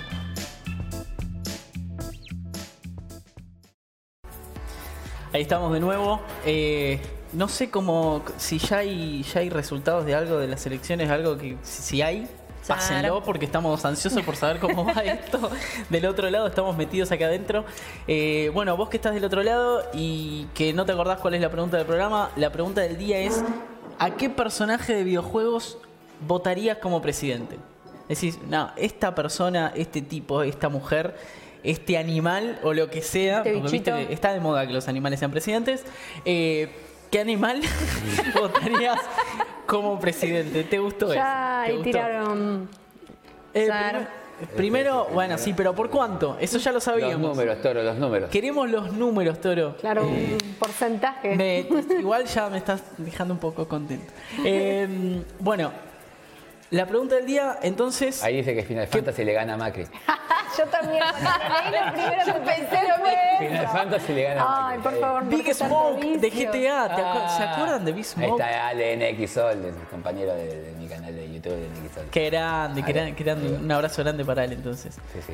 Eh, bueno, a ver, eh, siguiendo con, con los temas de la semana, eh, mientras la gente del otro lado nos dice a quién votaría como presidente de los videojuegos. Mr. President del, Saints Row. El Saint Row, ok, bien, bien.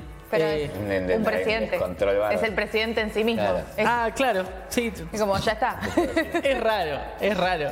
Eh, nosotros ya dijimos todos, vos, Alguien por ahí dijo, perdón, Sí. eh, Radovid de Witcher, ajá. que es un No, gobernante. señor, Sería complicado, no, señor. yo sé, pero, pero No. ese tipo es, es respetable. ¿eh? ¿Quién lo dijo? Me voy a las piñas. A las pero el piñas tipo está limpias. desde los, es, es rey desde que tiene 14 años, una cosa así, ¿no? Es como- Cuestionable, cuestionable. Como la reina de Inglaterra, no sé. Pero yo digo que, bueno, está. Igual la verdad es que el Witcher en sí mismo, tanto el libro como el juego, siempre te inclina, yo creo que es por una ideología del autor, a pensar que lo que mejor funcionaría para gobernar es tener una junta de gente gobernando, porque nunca hay un personaje que sea el mejor gobernando. La verdad es eso. Ana Henrietta.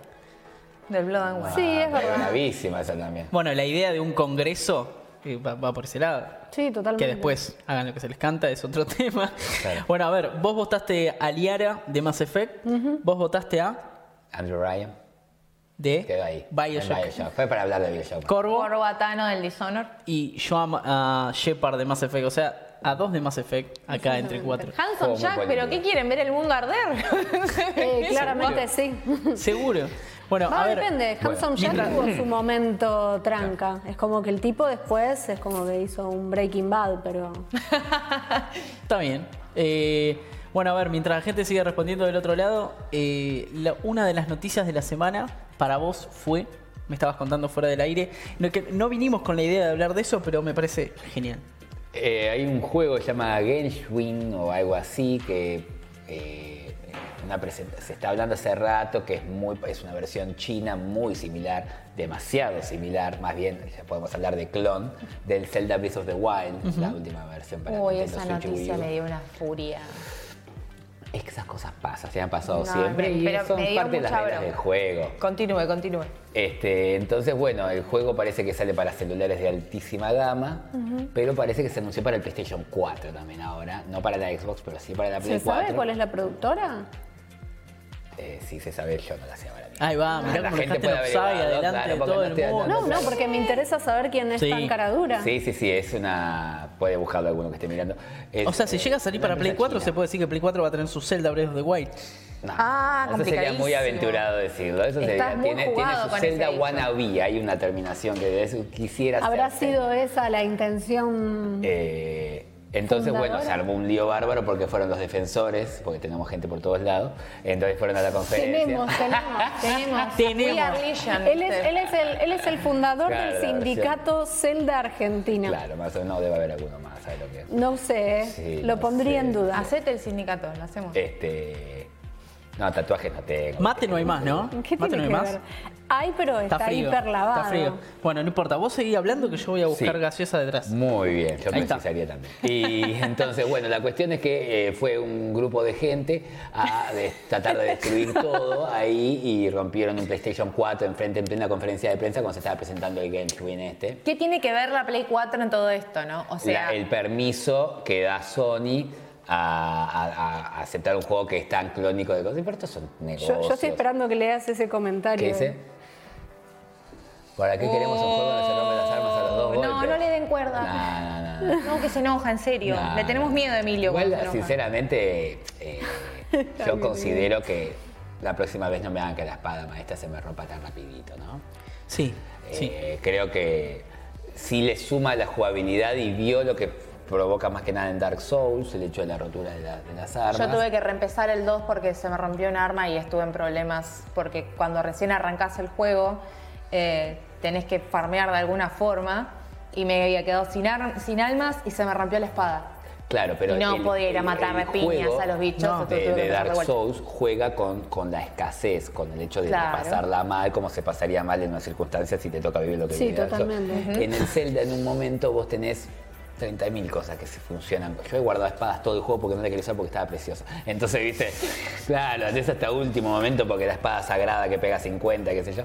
Entonces, este, la verdad es que no es necesario, y creo que espero que aprendan para el próximo, que no es necesario que todas las armitas sean rompibles, porque ya la parte lúdica de querer, de llegar a, la instancia esa que ella marca, que es lo que uno evita, ¿sí?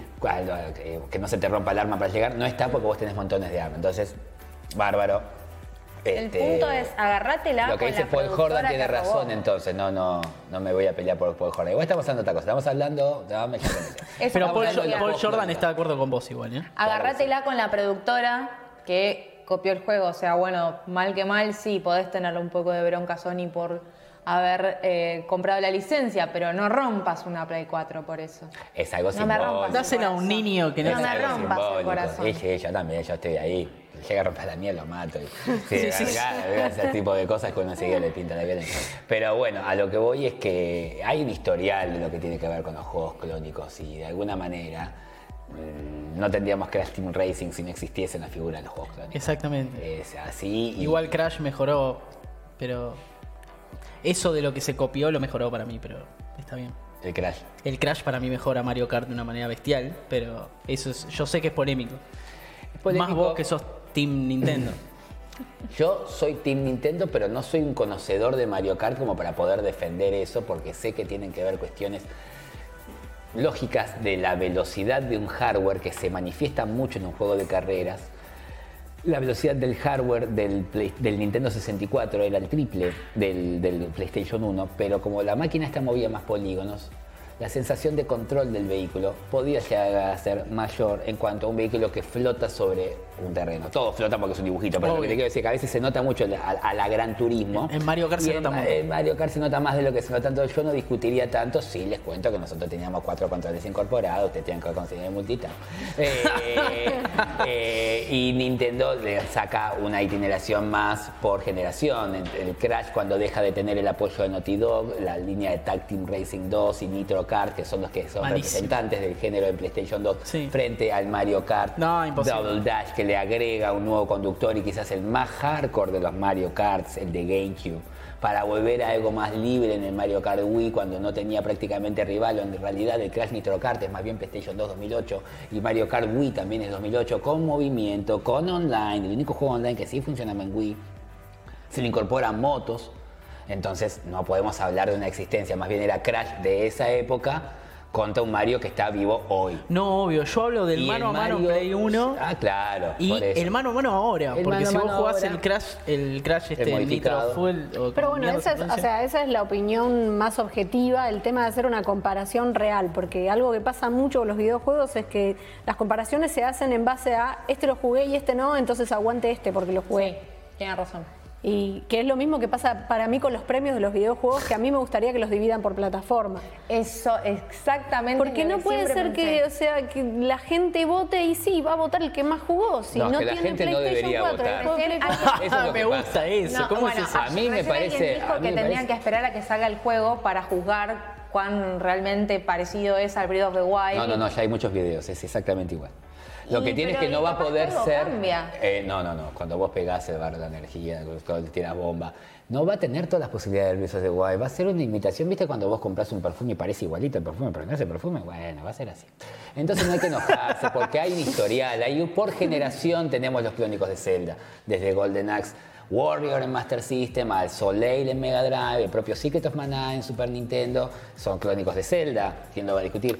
Eh, Alundra en PlayStation 1, Dark Uy, Cloud en. PlayStation 2. Lo que propone de alguna manera es eh, un ejemplo, una línea de lo que pueden ser las jugabilidades de Zelda en Ico y el propio Shadow of Colossus. Sí, hasta totalmente. las más cercanas, Okami. Mm. ¿sí? Son todas sagas muertas. ¿Sabes qué pasa? Hay algo, Todo que, bien dijo, igual, hay algo que dijo él que tiene razón. ¿Cómo te miras? Son todos. Y es que va a haber mucha gente cómoda que, que se va a sentar y va a decir, uy, tengo esto que es súper igual a este juego que nunca jugué y lo tengo en la consola que es mía y lo tengo ahí al alcance de mis manos para Igual jugarlo. ahí Ale agrega que es un hack and slash con estética de Zelda Breath of the Wild en gameplay, Ajá. no va a ser tan parecido, porque claro, todo muy lindo hasta que vos copias algo que no podés copiar. Vos podés copiar algo que hace otro, algo que hace otro, hasta que el otro agarre y hace una triple mortal en el aire. Hacela vos. Claro. Una triple mortal en el aire, para copiar lo que está haciendo. Todo bien hasta que tenés que hacer 120 minitemplos, ¿me entendés? 120 minitemplos de pensar, la gente no, giran en el lugar como curly. Entonces, este, no se puede, entonces ¿qué hacen? Un más Vienen los tipitos y vos tratás de matarlo todo. Y así va a ser el juego, con una estética así, que en definitiva, Zelda también versiona de alguna manera. Y el Breath of the Wild se ve si Nintendo hubiese hecho un juego en, en- en relación con el estudio Ghibli. Tiene esa línea también, o sea que, que todos tienen una transtextualidad y la- los clónicos en videojuegos existen siempre. Bueno, otra, eh, acá hay gente diciendo que la remera que tengo está buena. Sí, está recontra buena. Me la regaló la gente de PlayStation el año pasado cuando salió el juego. Es buenísima. Eh, otro de los temas de la semana, a mi parecer, es el tema de la película Angry Bird. No sé si están al tanto de esto. Sabía. Eh, va a salir la película Angry Bird 2. ¿Por qué? ¿Qué sé yo? Porque la 1 No. está considerada, eh, es la que tiene más rating dentro del el, el Game Critics de, de- de- de cine. Sí, Muy- que es el la- Rotten de- Tomatoes. muy- eh, Sorprendente, Tomatoes. ¿no? Es la que está mejor rankeada de todas las películas basadas en videojuegos alguna No, vez. la 2. Antes La que va a salir ahora. Ah, esta Claro, la 1 no, la 1 Claro, tiene, claro, la mal, tiene mal. Ah, la 2 está bien Esa hecha para- ahora. Por eso para mí es la noticia. Ah, eh, perdón, entonces me No, confundí. está bien, no Sí. pasa nada. Eh, esta, eh, según la crítica, Rotten Tomatoes y qué sé yo, Sí. Tiene 84, 84%. Con eso gana, gana la, Es un- es un delirio. Es 84. una locura en Rotten Tomatoes que son recontra snobs, Sí. porque vamos a decir la palabra, son eso, o sea, súper. Puede Es básicamente 40 puntos arriba de la primera que tiene 44%. Sí, o sea, Es habrá que ver, básicamente a ver qué Pero hubo un cambio de guionistas, hubo cosas. Sí, sí, sí. eh, Ojalá le, pudieran, le pusieran tanto esmero a otras películas de videojuegos. Y... Igual a mí, por ejemplo, la película de Pokémon me pareció la mejor película que adapta a un videojuego ¿Un Detective Pikachu o el Detective Pikachu. Mira, ahí está, justo, justo pusieron el tráiler. El tráiler está buenísimo. Eh, yo la 1 no la vi, la verdad, la debo todavía, está en Netflix, así que la voy a ver eh, este fin de semana antes de que... Va, este fin de semana ya se terminó.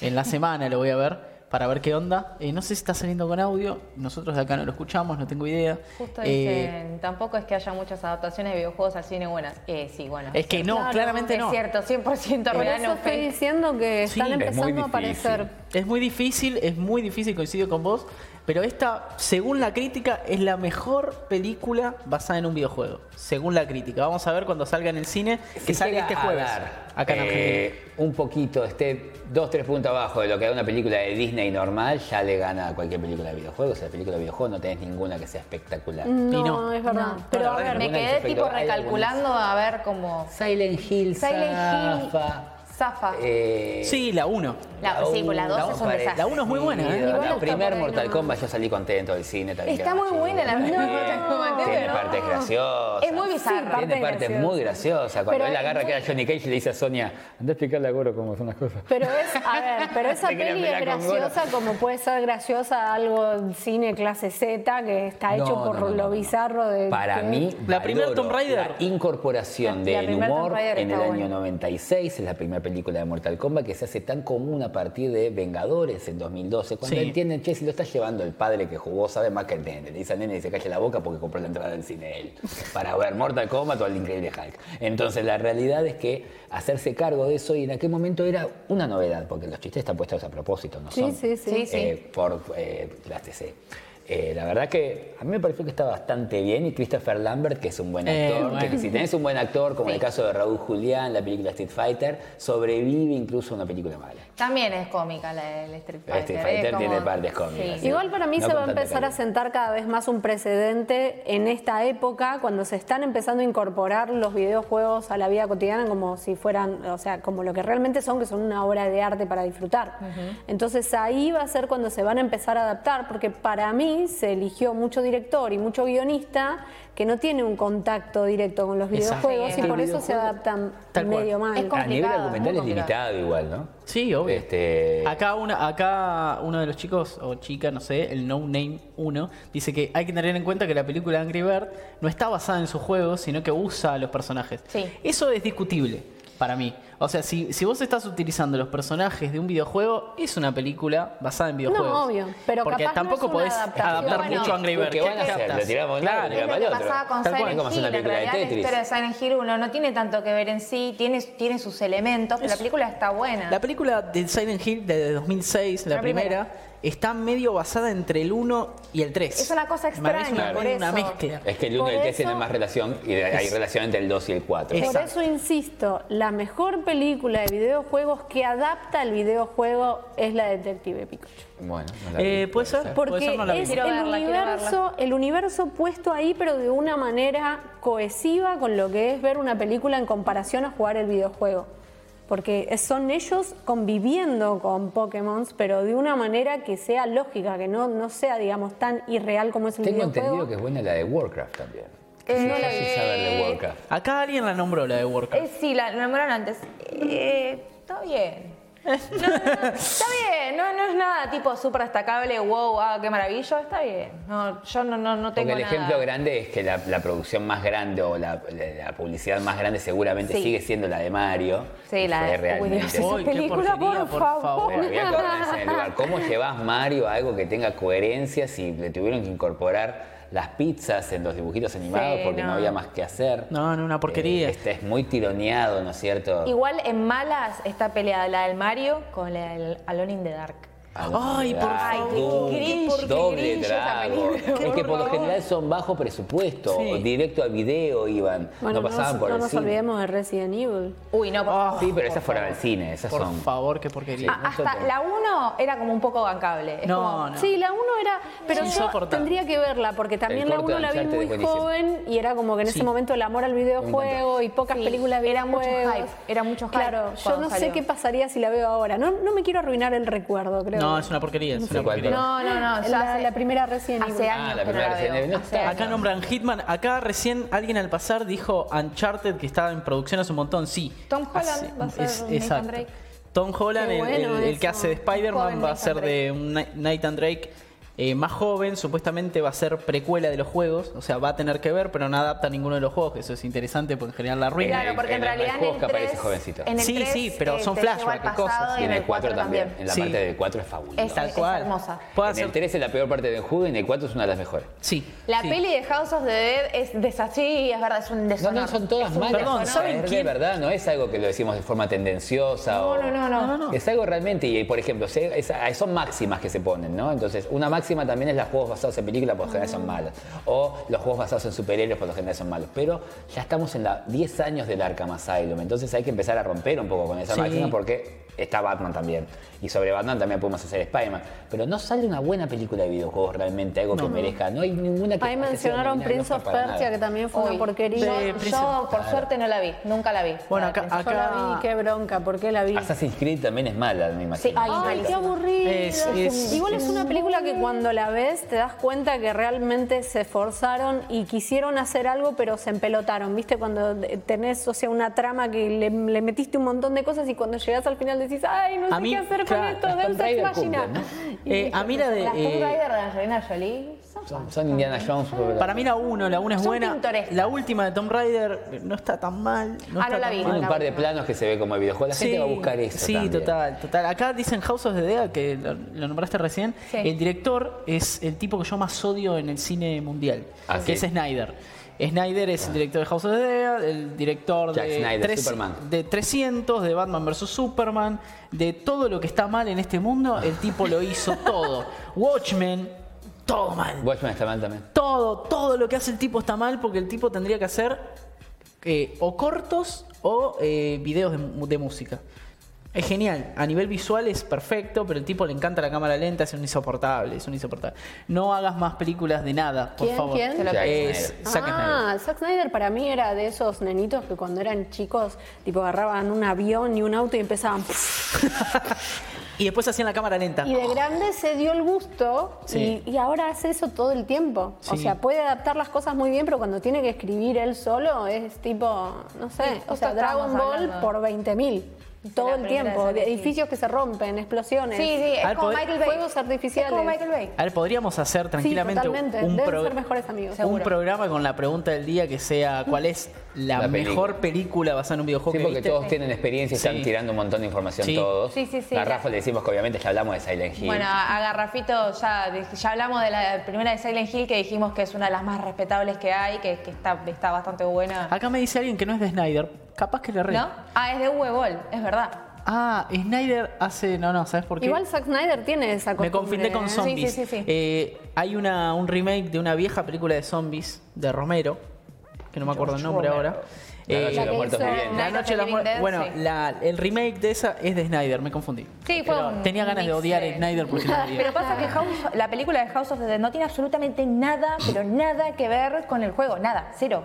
O sea, es no que los juegos tienen una historia que no, no se sustenta, por eso Nintendo no va a querer hacer nunca la película del Zelda o la va a esquivar hasta el último momento. Yo tampoco espero la película del God of War. No, ¿Para qué? no, Para arruinarlo. no nos interesa. Pero a ver, nada. todas esas cosas se pueden hacer utilizando una fórmula en donde vos utilices ese universo y crees una historia que vaya con la historia, pero que no tiene por qué estar imitando lo que haces, ni se tiene que ir por la tangente a algo que no tiene nada que ver. Pero lo que pasa es que en dos horas no la podés cerrar. Para mí en una serie, ahora está el nuevo formato serie, nuevo que existe todavía, pero la gente lo está...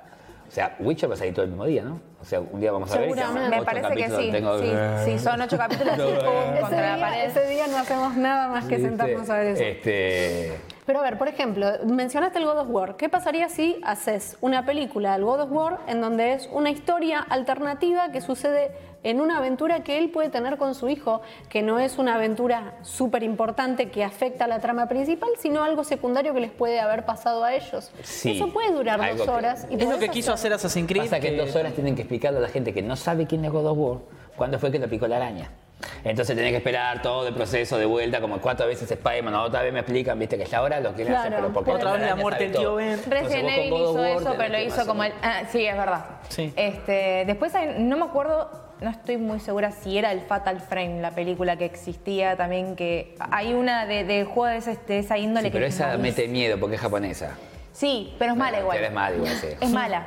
A- aún siendo japonesa, que los japoneses tienen un gran don para hacer ese tipo de películas, es mala.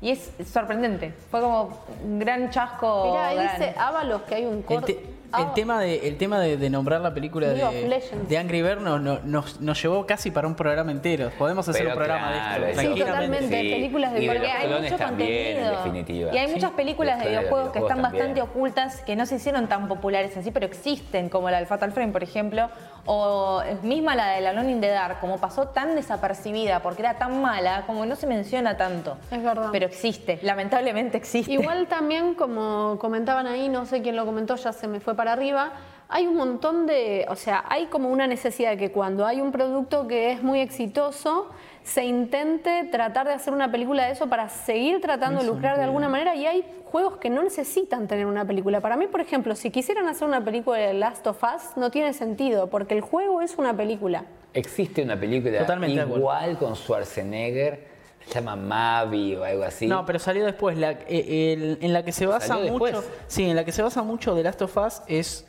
en un libro. Yo digo que la película le copió la idea a Last of Us. Ah, ok, sí. El de, es igual, es igual la de Schwarzenegger. Schwarzenegger es el Joel. eh, hay una en la que está Vigo Mortensen. Anterior. Que esa para mí de Last of Us le chorea. A ver, of Us chorea de todos lados. Sí, La, de- porque la que se va con el pibito. La ruta, creo que se llama, algo así. eh, ay, sí, no me acuerdo el nombre, pero yo creo ya sé que Es muy es. parecida, el muy mérito parecida. de Last of Us, que es un juego que también da para Ahí. Anves dice, la película del Dungeon Siege, yo la vi, es muy Uy, yo no mala. tuve tuve el- yo no tuve el honor. Logan No, también es la muy de of Us, sí, de- sí, sí, es verdad, en un montón de cosas. Sí, Bueno, pero ponerle que está bien hecha. Sí, sí, Logan es un peliculón para mí. Sí, Eh, The The Road, Road, ahí está, ahí está, sí, la ruta era algo así, por ahí era. Eh, hay, antes de, te- falta media hora todavía, pero nos Sí. fuimos para el lado de las películas. No se olviden del otro lado que tienen que decirnos cuál es ese personaje de videojuegos que votarían como presidente, ya que en media hora, 40 minutos vamos a tener los primeros resultados de, de los comicios de acá en Argentina. Se está votando, se votó todo el día, no es que ya se está votando. Eh, ¿Me hacen señas de afuera? ¿Está todo bien? Ah, ok, dale. Espectacular. Eh, porque no me pueden hablar de arriba si no tengo esto puesto. Ahí está, perfecto. Creo que ahora escucho bien. Eh, nos falta todo como un, casi un bloque entero de lo que son noticias relacionadas al desarrollo argentino de la semana. Y no, no quería que se termine el programa sin hablar de ese tipo de cosas, porque en Presor hablamos mucho de eso. Y una de las noticias de la semana, ¿se acuerdan que la semana pasada les hablé de Forager? El juego de este eh, argentino. Ah, bueno, me hablan de acá y me matan. El juego este argentino que. de- del no de un estudio, sino de un desarrollador argentino que vive en Estados Unidos hace 2-3 años y hizo un juego que está espectacular, que salió en Switch, en Play 4, en Steam. Y ahora también está para preordenar, si querés, la música. Mira. Tanto en físico como en digital. Si se meten en, en Pressover News lo van a ver, está ahí en portada, lo pueden, lo pueden pedir y está, eh, la música es hermosa y encima tener el, el disco en físico con cositas, mira, ahí está justo ahí. Eh, Ay, se ve ten- tan lindo. Es hermoso, a nivel visual es hermoso y encima la, la música viene con, con un arte especial para el, para el CD y estaba, está bárbaro. Estuvimos hablando con, con el músico que es eh, Maran- Marandino, si mal no me acuerdo, Hernán Marandino. Me va a matar porque. Sí, Marandino, bien, bien, lo dije bien. Eh, estuvimos hablando con Hernán, que Hernán también es un músico argentino que hizo la música para el videojuego y tampoco vive en Argentina, vive en España desde hace cuatro años. Así que no sé qué tan argentino se puede decir que es este juego porque están todos afuera. Fuga de talentos. Pero bueno, la fuga de talentos desde el 2015, mira, qué casualidad. Eh, casualidad, no sé, qué sé yo, por ahí, por ahí me equivoco. Después, una, eh, uno de los juegos que, que me interesaría hablar, que es el, el Bookbound Brigade, que es un juego italiano, pero donde hay un argentino involucrado en todo lo que es la parte artística. Eh, que también si quieren lo pueden poner en, producción de fondo como para mostrarles el tráiler y qué sé yo, mientras les cuento ahí un- una pequeña anécdota personal. Lo pongo dentro de lo que es Argentina porque el artista principal es argentino y hay todo como una historia personal mía atrás de ese artista. Eh, yo soy. Es una. Esto. Me siento, viste, los que van a contar su, su historia de vida a Showmatch. Es una cagada, pero lo que se los quería contar porque eh, viene por ahí el, tema de que haya hecho la nota del juego. Eh, yo soy hijo de una madre de madre soltera. No, no conozco a lo que es mi, padre eh, biológico. Mi padre biológico tenía ya un hijo grande. Yo nunca lo conocí, tampoco no conozco a mi padre biológico, qué sé yo. Y hace unos tres años me- nos contactamos con el que sería mi hermano mayor. Vive en Italia y casualmente es el artista de este juego. No, ¿en serio? Sí. Eh, yo no lo podía creer cuando nos pusimos a hablar. Él me dijo, mira, yo me imaginé que en algún momento íbamos a terminar teniendo contacto. Nunca te quise joder porque yo no sabía si sabías la historia y, y no sé, viste que el chabón se portó bárbaro, más tiene 35, 36 años, ahora no recuerdo exactamente. Eh, y, y nos pusimos a hablar, bueno, ¿a qué te dedicás? ¿Qué haces? No nos conocemos, básicamente. Él vive en Italia, vive en Milán y hace ocho años que no pisa el país, por eso todavía no nos conocimos. Y nos pusimos a hablar y me dice, no, bueno, mira, yo hago arte para videojuegos. Qué cosa, qué, qué- qué ¿Qué? universo extraño. Qué incre- increíble. O sea, y no lo podía creer. Y el otro día me encontré haciendo una nota sobre el, eh, el juego que, que está haciendo mi hermano mayor que no conozco. Es increíble. Qué se los quería contar, se los quería contar porque es algo que me hace dos, tres días que me tiene ahí medio movilizado porque es como, Es wow. buenísimo. Es muy zarpado, o sea, yo tendría que tener el apellido que él tiene, digo, hay toda una cosa ahí. Así que si, si nos ve, le mando un saludo. Porque encima le empecé a contar, le digo, así desde enero que no hablábamos. Y le digo, empezamos un programa, esto que el otro. Y me dice, sí, sí, lo vi. No, hay nada, cosas que vos decís, Increíble, nada, qué es increíble. bueno. Increíble. Es increíble. Bueno, ¿cómo se llama el juego? Así. El juego se llama. Bookbound Brigade y básicamente no, te- no les estoy contando el juego, soy un boludo. Sí. Eh, el juego es un... Ah, pero es una historia muy interesante. Sí. Sí, no. Falta Franco Bañati y estamos todos. Sí, mal. El juego es un Metroidvania eh, donde vos manejás a ocho personajes a la vez, pero en grupo. Eh, no, no los podés elegir por separado. Eh, y la, la idea es que vos tenés que rescatar el libro de los libros porque se están robando la literatura. Y entre los personajes vos tenés a Drácula, tenés a, a la Reina Victoria, se- Imágenes, imágenes. todos en chiquitito, sí, imágenes estaría buenísimo de nuevo mientras contamos.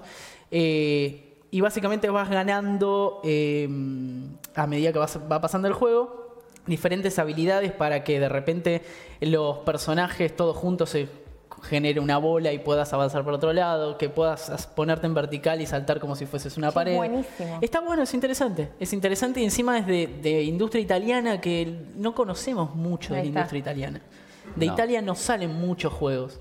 Así que está súper interesante. Me contó que tal vez vayan a la GDC a dar una Me charla causa sobre el arte del gracia que juego. vayan todos los personajes Claro, juntos. está Sí, es buenísimo. re, es re lindo. Yo no vi nada así.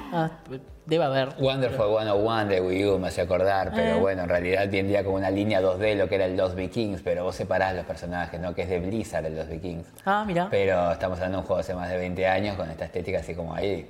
Claro, ¿ves? Seguramente tiene más posibilidades de lo que se ve. Vas por diferentes mundos de la literatura y de repente te encontrás con Frankenstein. y, o sea, Ya con no. eso me compraste. Sí, está bueno. ¿Qué, está muy bueno. qué procesador no esto del, del Unity? ¿Cuánto da sensación de, de caducidad en cuanto a los gráficos bidimensionales? ¿no? Como que ya se puede hacer de todo y. Sí, y es increíble. casa. Es increíble. Y va a salir, eh, va a salir en Switch, eh, va, a- va a salir en PC, en Play 4, o sea, va va a ser Y multiplataforma. celulares algunos. Eh, no sé, No. celulares no me, no, no me dijo que vaya a salir en celulares, pero nada, interesante. Les quería contar eso porque me, me- como Gran me- historia. Ah, Es muy buena la historia. historia. Si llega a venir lo vamos a traer. Y Claro lo sí. conozco acá, lloramos todos juntos. Hacemos todo juntos. Tenemos que poner así una, un enfoque, musiquita, tenemos que hacerlo bien. Sí, Claro. Aparece por una puerta, se abrazan. sí, sí, zarpado. Eh, después, otra de las noticias argentinas de la semana fue que este viernes se estrenó en vivo un juego para Commodore 64. Qué barro. Vos dirás, ¿qué? Chan. Sí, sí, eh, se llama Elige tu propio gauchoide. Gracias a Sound 2 por las- todos los, los buenos Karina, comentarios. Karina, sí, claro, en un programa de eso. Eh, Elige tu propio gauchoide es un juego para Elige tu como- propio- gauchoide. Ah. Está basada la historia en un libro de, de un argentino eh, que se llama algo así. eh, uf, no, es muy difícil. el- el- bueno, si me ponen la nota, eh, nos vamos a acordar. Estuvieron acá, hace poco, lo jugaron en vivo acá en PIC, en otro de los programas.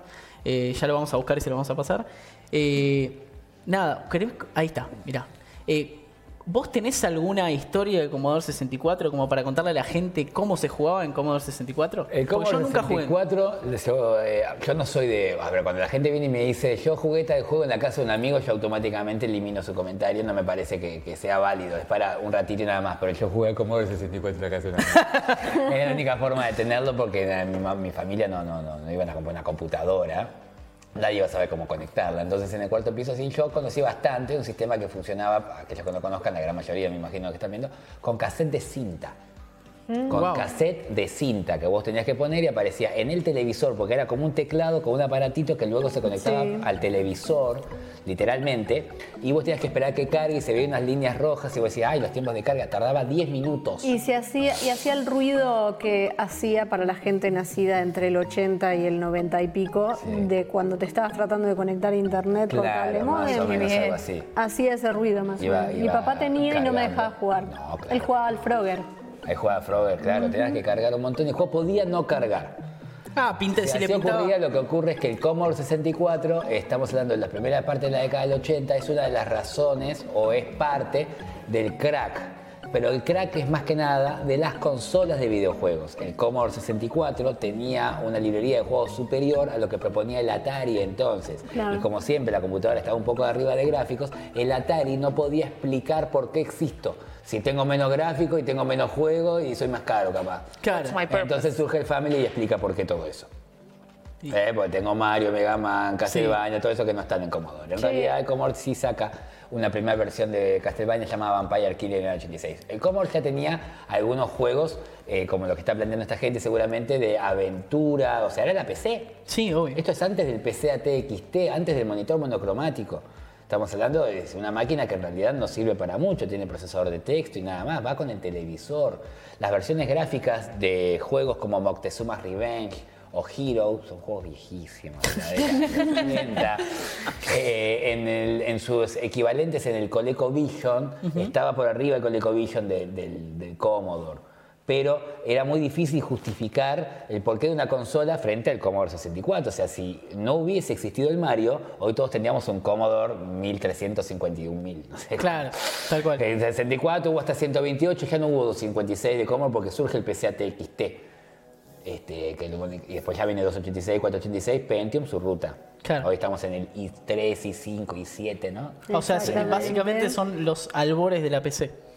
Eh, Antes, o sea, no se hablaba de personal computer hasta ese momento. Claro. Era una computadora nada más. Lo que sí, que no tenía muchas utilidades. La gente la compraba para los juegos y muchos de los que hoy son programadores compraron eso para jugar y sí te permitió un poquito programar y hoy viven de eso, y está bien. Pero la realidad es que, que se pudo argumentar la existencia de un electrodoméstico dedicado al videojuego que no tenga ese proceso tan engorroso de eh, conexión, que no tenga que interferir con el televisor, o sea que la computadora a partir del personal computer que tiene su propio monitor, esa es la diferencia, eh, se, se erige como un electrodoméstico aparte de la consola de videojuegos. Después con el tiempo se empezaron a unir de nuevo a partir de la salida del Xbox. Pero bueno, muchos años después. Bueno, Una recomendación sí. importante que me gustaría hacer con respecto a esto es que el que viva en Buenos Aires, si tiene ganas de conocer todo ese recorrido, que visite el Museo de Informática Argentina, Bien. que de hecho está autogestionado. O sea, si bien es un museo oficial argentino, el Estado no los ayuda, es un tipo que es un mega coleccionista y ahí siempre está cambiando los Commodore, lo tenés todo recontra... estaría, super- estaría bueno ir a visitarlo, hacerle alguna nota. Sí, está- estaría es, buenísimo. es hermoso ese lugar así y además ¿Es siempre está- coleccionista o sabe videojuegos? Son cosas no, diferentes. es un mega coleccionista, Coleccionista. y sabe de videojuegos, Las dos pero de videojuegos viejos. Claro. Él no es mucho de los juegos de ahora, Hmm. pero sí, sí, sabe mucho de videojuegos también. Acá dice Bambi que Emilio, Emilio, ¿no te cansás de desprender tanta sabiduría? Es una locura Es la Biblia, lo que sabe. es la Biblia. Es una, Es excelente poder Es- escucharlo. es una encarta. Nico Fortinero un- es el, el juegos de Google de los videojuegos. Es una Sí, locura, no, es una totalmente. locura. Recién vi el. Tengo la- explicaciones igual la para dar estética- respecto al por qué también. La estética esta de- del juego este me hizo acordar así como re flashero al Papers, Please.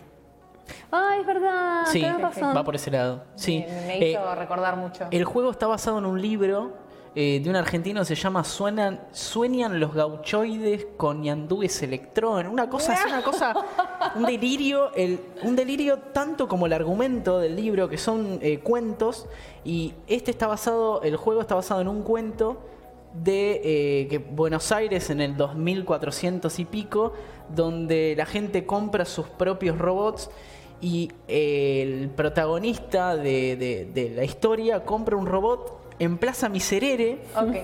y ese robot eh, viene fallado, entonces el robot se comporta como un gaucho de la pampa. Qué twist hermoso Es de Blade una- Runner. Es un twist hermoso. ¿eh? Sí, tal cual. Es una cosa gau- cyberpunk gauchoide, Sí. una cosa extraña eh, en lo que se basa este juego. Encima el juego para Commodore este, es una locura. La gente que lo hace ¿Cómo es- lo juega la gente? A través de un emulador para sus computadoras actuales. Ahí va, está, está una pregunta. El viernes eh, vos podías ir a jugarlo a La Muere Monstruo Muere, que es un, un evento de cine, qué sé yo. Eh, lo podías ir a jugar ahí con, con el, con el televisor y la Commodore. A partir de septiembre lo van a poner para bajar y lo podés jugar con un emulador o los van a poner desde una web también para que los puedas jugar en, en- en la web directamente. Y este está buenísimo. Y lo hace la gente del colectivo artístico que se llama Pungas de Villa Martelli. Eh, y la, la música, entre otros músicos, la música la hace Uktumi, que Uktumi es un, un chabón que hace música chiptune en Commodore 64 y eh, va a ser eh, uno de los invitados del programa de música chiptune que estrenamos el jueves. Así que va todo ahí medio de la mano, lo van a... Si, si les gusta el juego, les gusta la música, les gusta el chiptune, digo, va todo de la mano. Gaucho, dice uno ahí. Sí, Grand Theft Gaucho, uy, estaría buenísimo. Está. Yo eh, Gaucho of War también decía yo. Sí, sí, tal cual. la Banco mucho los juegos que están basados en temáticas que son de acá por gente de acá. Sí. Hay que apostar un poquito más a eso, me parece que es lo que hace original que después... Es increíble que no haya, aunque sea un juego indie, algo de Patrolosú. Son... Él Lo va a quiere ver, un juego de lo va a ver. Lo que necesita. de. Lo va a ver, lo va a ver. Yo tengo la data que lo va a ver. Sí, lo va a ver, Sí, tiene ah, que ver. tengo- Aparte, Patrolosú da. No puedo decir nada aguanta igual, ¿eh? pero sé, sé que está en trámite. Tiró la piedra y automáticamente puso la mano Sí, tras la sé que está en trámite hacer algo así. Eh, se está hablando. con- Hijitus, super hijitus. Ay, sí, La Hijitus formación, tiene que tener tenés personajes para hacer ahora. Ese, mo- ese motor Unity te permite que los hagas hermosos. Iguales. Yo quiero un videojuego donde San Martín sea un superhéroe. ¿Por Sí. qué nadie Sí. me da eso? Bueno, eh, Lo necesito. estaría bueno que ex- si hubiese, ex- eh, si hubiese seguido Paca Paca como, como lo conocíamos antes, Paca Paca Games hubiese estado bueno que tenga un estudio y que se hagan juegos con. Capaz con- vuelve, ahora cuando termine el programa nos fijamos. Eh, sí, capaz Este- que vuelve, capaz que vuelve. San Martín Eh, un Dynasty Warriors. Sí, estaría buenísimo, Dándole a cosas todo. Uy, estaría bueno un juego de pelea, tipo... Claro. Sí, lo, San Martín lo pensamos acá el Bolívar, otro día. Artigas. Artigas. bueno. San Martín versus Artigas es como la pelea final.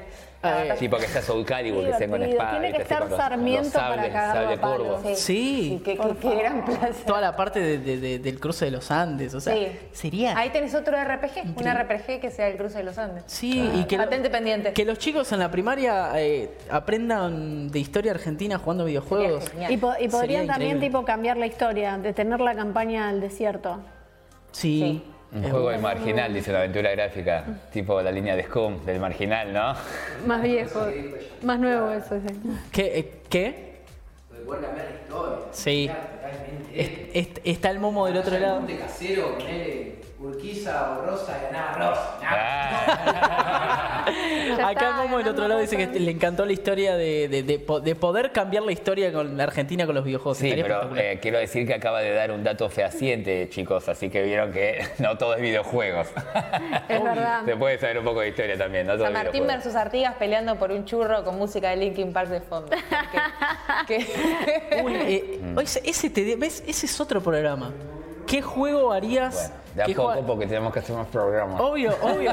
No, no, no, pero estaría. Hay que ir anotando ese tipo de cosas. Digo, ¿qué juego harías con la historia argentina? Eh, eso sería un golazo, las cosas flasheras que Falta, pueden llegar a salir de ahí. No, pero, o sea, eh, así como no hay juego de San Martín, tampoco hay de George Washington, o debe haber alguno por ahí, pero sí, eh, todo personaje que camine tiene su videojuego y, y no tiene realmente, ya lo merece. No te digo Ico el caballito valiente, que no sabe ni lo que es capaz, pero, pero sí, Uy, Yo sí, yo también. Yo quiero Vos un no juego. sabes, ¿no? No. Ay, Yo quiero un juego. Aquel se ríe porque se acuerda de Caballo Ico. Ay, Bueno, yo no claro, sé, un pero millón de personas del cine. cuéntenlo, la Era gente está un al otro a mí. de García Ferré que trataba de la historia de un potrillo así, y- pero reventó. Creo que no sé si no compitió contra el gato Chatrán en su momento. que entre gato Chatrán y Juego de pelea. También lo tenía que hacer en un Smash. Este, o sea, se llenaban los cines, ¿no es cierto? Fue una de las una producción grande. García Ferré, lo más cercano a Disney, ¿no? Que, que hemos tenido por estos lares. Y, y se le hizo una producción grande en los últimos años. Ese ICO, dentro de todo, bueno, por eso quedó, el- de tanta publicidad quedó en el inconsciente colectivo. Yo ni sé si la vi. Sí, ¿Vos sí, sí? sí, yo la vi. Sí, ¿Lloraste sí, al final? sí, sí. Sí, eran bastante lacrimógenas las películas esas, Ah. junto con la de Trapito, todo era ¿por todo. todo era todo- terrible. todo era bajón, todo era bajón. era Tapito la pasa mal. Si a uno le dijeron Tapito, los mató a tiros en la escuela. qué- Pero bueno, Era eso no hay que hacerlo. Pantriste, Eh, ah, Pantriste peor que Tapito. Sí, horrible. Sí, Porque no, cuánta, maldad, ¿por qué tanta maldad? Sí, sí, era, era la, la idea de hacerlo la- llorar. lo deformado vende. Hablen de eh, Horror. Videojuego del Eternauta. Claro. Sí. Uy, qué bueno que estaría. Sí, sí, sí, Sí, sí, sí, sí. Tal totalmente. cual, acá alguien dice que hablemos de juegos del siglo XXI. No. Una más. Un juego, un juego musical con la creación del himno que la protagonista sea Mariquita Sánchez de Thompson. Ponele. Ahí tenés. Bueno, un, Ah, juego, bueno. un juego para un chicos Guitar en la Hero de escuela. verdad, con canciones de rock argentino de verdad, poder tocar. Eh, ese lo intentó hacer Pergolini, sí, con rock Ah, nacional. Sí. el- Un Guitar Hero de, rock nacional. No me acuerdo. Yo no me acuerdo. Lo intentó hacer. Sí, lo intentó, pero no funcionó. Pero, Pero bueno. los Guitar Hero falsos de PlayStation 2 se vendían, lo que pasa es que no funcionaban bien, pero la gente Sí, los quería. sí. Pero bueno, a mí me gustaría un juego para, para chicos en la primaria donde el personaje que va guiando todo se llama Falda. Sí. Sería espectacular. Mafalda, debería tener. Bueno, de- desarrolladores argentinos y desarrolladoras deberían ver este programa. Sí, Les tiramos claro. mil Sí. ideas. Un juego de Perón, pero ya existe, se llama Meca Perón. Es un juegazo. Es un juegazo. Pero, pa, pa, pa, pa. Eh, hay otra. Hay, hay otra noticia de la semana a nivel Sí, que desarrollo quedan diez argentino. minutitos. Quedan 10 minutos Sí. y me dicen que para los últimos 5 minutos me parece que va a estar Momo de nuevo con nosotros. Ok. Eh, para, para ya ir haciendo el cambio con él. Eh, es que la EVA 2019, para el que no sepa del otro lado qué es la EVA, es la exposición de videojuegos de Argentina. La que se hace todos los años en Buenos Aires, se hacen otras en otras provincias, EVA Mendoza, EVA Córdoba, pero la principal es la de Buenos Aires. Y este año se anunció eh, este- en estos últimos días que una de las categorías eh, dentro de los premios que da la EVA a los juegos que se presentan va a ser la categoría Humble Bundle. Humble Bundle es un publisher súper conocido de afuera. eh, que básicamente el que gane en esa categoría se va a llegar un contrato con Humble Bundle, lo que significa que Humble Bundle los va a publicar y encima les va a dar 15 mil dólares para el desarrollo. En este momento en Argentina, si estás desarrollando en Argentina, 15 mil dólares es una fortuna. Totalmente. Ahora, si vos estás desarrollando afuera, eh, son dos mangos. Obviamente. Acá es un montón de guita. Importante también mencionar para la gente que no conozca Humble Bundle qué es lo que hacen ellos ¿Querés con las ventas. Y es que una parte de esas ventas que justamente las, o sea, publican juegos mucho más baratos, van para todas, o sea, todas obras de caridad y de solidaridad. ¿Es una Así que eso es Steam? Súper importante también. Sí, es una suerte de Steam de, de juegos independientes. Igualmente Igual vos podés todo, cargar códigos de cosas que te compres en Humble Bundle en Steam Sí. para eh, cargarlos Es una, ahí y no una tener tienda aparte, pero, pero que está conectada. Sí. Hay dos juegos argentinos que ya eh, tienen firma con Humble Bundle. Uno fue Ethereal, que es un juegazo, lo, lo- siempre lo voy a recomendar. Si lo, quiere, lo quiero describir, no me va a salir, pero es una casi una obra de arte hecha puzzles. Es increíble, es increíble. Y el otro juego es Forager, del que les hablé antes, también está con Humble Bundle. Así que si, hace- si ustedes tienen ganas de ir a ver la EVA y quieren, tienen ganas de ir a probar juegos argentinos, la EVA va a ser 13 y 14 de septiembre en el C3 de Palermo. Eh, y ahí ¿Es entrada libre? es entrada, es entrada libre para lo que es probar juegos, Ajá. no para las charlas. Las charlas, como están muy orientadas a desarrolladores, eh, y la verdad que si sos público no tiene mucho sentido ir a las Yo fui a charlas. hacer stand-up una vez a la EVA, ¿sabes? Sí, sí, sí, te recuerdan con mucho amor. Eh, eh, si, si vos tenés ganas de ir a probar juegos argentinos, podés entrar gratis al C3, 13 y 14 de septiembre. Copado. Y de esos juegos que veas, uno eh, seguramente va a estar bancado por Humble Bundle cuando termine. Eh, subite la Eva Gigi. Bueno, nada, recibimos, acá nos están haciendo señas de recibir a, a Momo. Que pasa, que puede pasar cuando quiera. Ah, ¿por quién cambia? Por Jime, me dicen. Jime, eh, nada, saluda al público antes de irte, por favor. Adiós, Ahí está. Jueguen más efecto. Te queremos, juegas Mass Effect. Witcher. Los últimos cinco minutos entra Momo entonces para, para hacer el cambio ahí en vivo y nos va a tener que responder la pregunta del día, de la cual ya casi nos estábamos olvidando, que es ¿cuál es ese personaje de videojuegos que vos votarías para presidente? Vos dijiste el, protagonista de Bioshock que sigo sin acordarme de él. Andrew Ryan. Andrew Ryan, Corvo, No, ese Corvo protagonista, Batano pero- de Dishonor. yo dije Shepard y Jime que se acaba de ir. Aunque vimos varios, eh, varias explicaciones de por qué podría ser Luigi también, ¿no? ¿No es Sí, cierto? Luigi. A mí tu explicación de Luigi me parece fantástica. Quiero que lo sepas. Tus explicaciones en general me parecen fantásticas. Pero esa explicación fue genial porque, señor, Sin ¿Cómo- invitación, sin permiso. sin invitación y sin permiso, te está siempre invitado. ¿Qué onda, Está siempre gente? ¿Cómo invitado. andan? ¿Todo piola, Reyes? Todo piola. A ver, Momo. Pregunta del día. Ahí está. La pregunta del día hoy eh, se votó en Argentina. El que nos está viendo en Latinoamérica tal vez no lo sepa, no tienen por qué saberlo. Se votó, las paso. ¿A qué, qué personaje de videojuegos votarías para ser presidente? Eh, ¿Cómo se llama? el del. El, el- ay, boludo, God of War, ¿cómo se llamaba? Kratos. Kratos. Ah, Kratos. ¿Votarías a Kratos? Sí, es lo primero que se me ocurre como un tipo político. ¿Y por, por qué? Porque Por la ¿qué? pelea contra el Olimpo. Cierto eso, ¿eh? Es bueno. Tiene mucha En razón. realidad. Eh, el tipo. Funciona, funciona. Ya la- eh, lo que es la historia del juego empieza teniendo una cuestión. Si, lo- si nos ponemos filosóficos con el tema de la inmortalidad de los dioses, de formar parte del Olimpo, no quiero ser parte del Olimpo, una guerra contra los dioses, los voy a bajar a todos. O sea, es una guerra contra la elite de alguna manera. No, no solo contra la elite, sino contra la eh, perpetuidad en las funciones. Él le dice, hace mucho que ya vos sos Dios, Zeus. Sí. Ahora me toca a mí. Y nadie es intocable, ¿eh? No, no, y la idea es nadie Claro, es intocable. todo Acá, acá, esto- somos todos mortales y te la voy a demostrar. ¿Por qué vos no vas a elecciones, viste? Me- Ahora te vas a sacar de ahí. Ese, ese está bueno, Ojo, eh. está bueno, es interesante. Está Acá habían surgido otros nombres. Nadie pensó en God of War porque Sí, alguien lo vos mencionó, pensás- Lo no le mencionaron mucho en el chat. ¿Ah, sí? ¿eh? Sí, sí, Famoso, sí, sí. Lo que pasa es que uno seguía se imagina un tirano. Kratos sería un líder montonero, venga. dice Ali Hall. La lucha de clases del Olimpo. Dice, es un poquito quemagoma, ¿viste? Loco, No, no, los métodos de Kratos son un tanto. Es que les complicó sí, la vida al. Olimpo. Les Sí. complicó la vida. A ¿Viste God todos. of War 3? Todo. Bueno, y, Yo y me ahora va hasta la Ascension. Todos, todo. hasta la Ascension. ¿El último de Play 4 también? No. ¿No? No, no. ¿Para cuál es el de 4? Tenés el que de Play probarlo. 4 es más RPG es el mejor, y pelea es este. contra los dioses nórdicos. El, el del hijo. El que está con el hijo.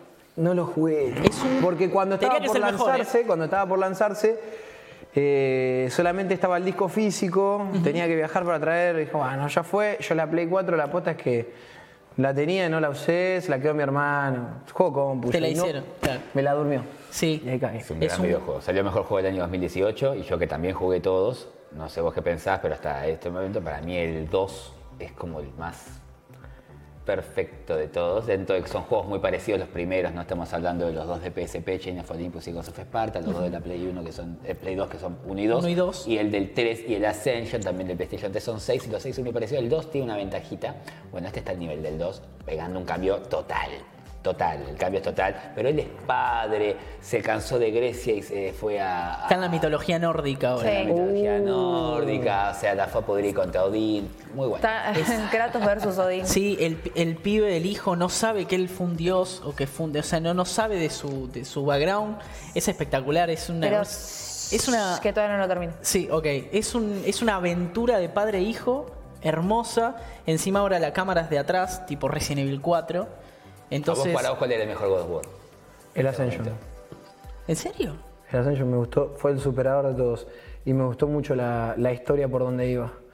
Eh, creo, no, si mal no recuerdo, una de las últimas etapas estabas contra Cronos, en la espalda de Cronos, que es el que tiene las cadenas, el dios del tiempo, y vos eh, estás, todo el mapa es arriba de la espalda de, de Cronos. ¿Ese no es el Chain of Olympus No, de PSP? No, no, ¿El no. Ascension? es el No, Ascension. no. Estoy No casi sé, yo el seguro. Ascension no lo jugué. Sé, sé que es precuela, ¿no? Son los dos precuelas, tanto Chain of Olympus como, como Ascension.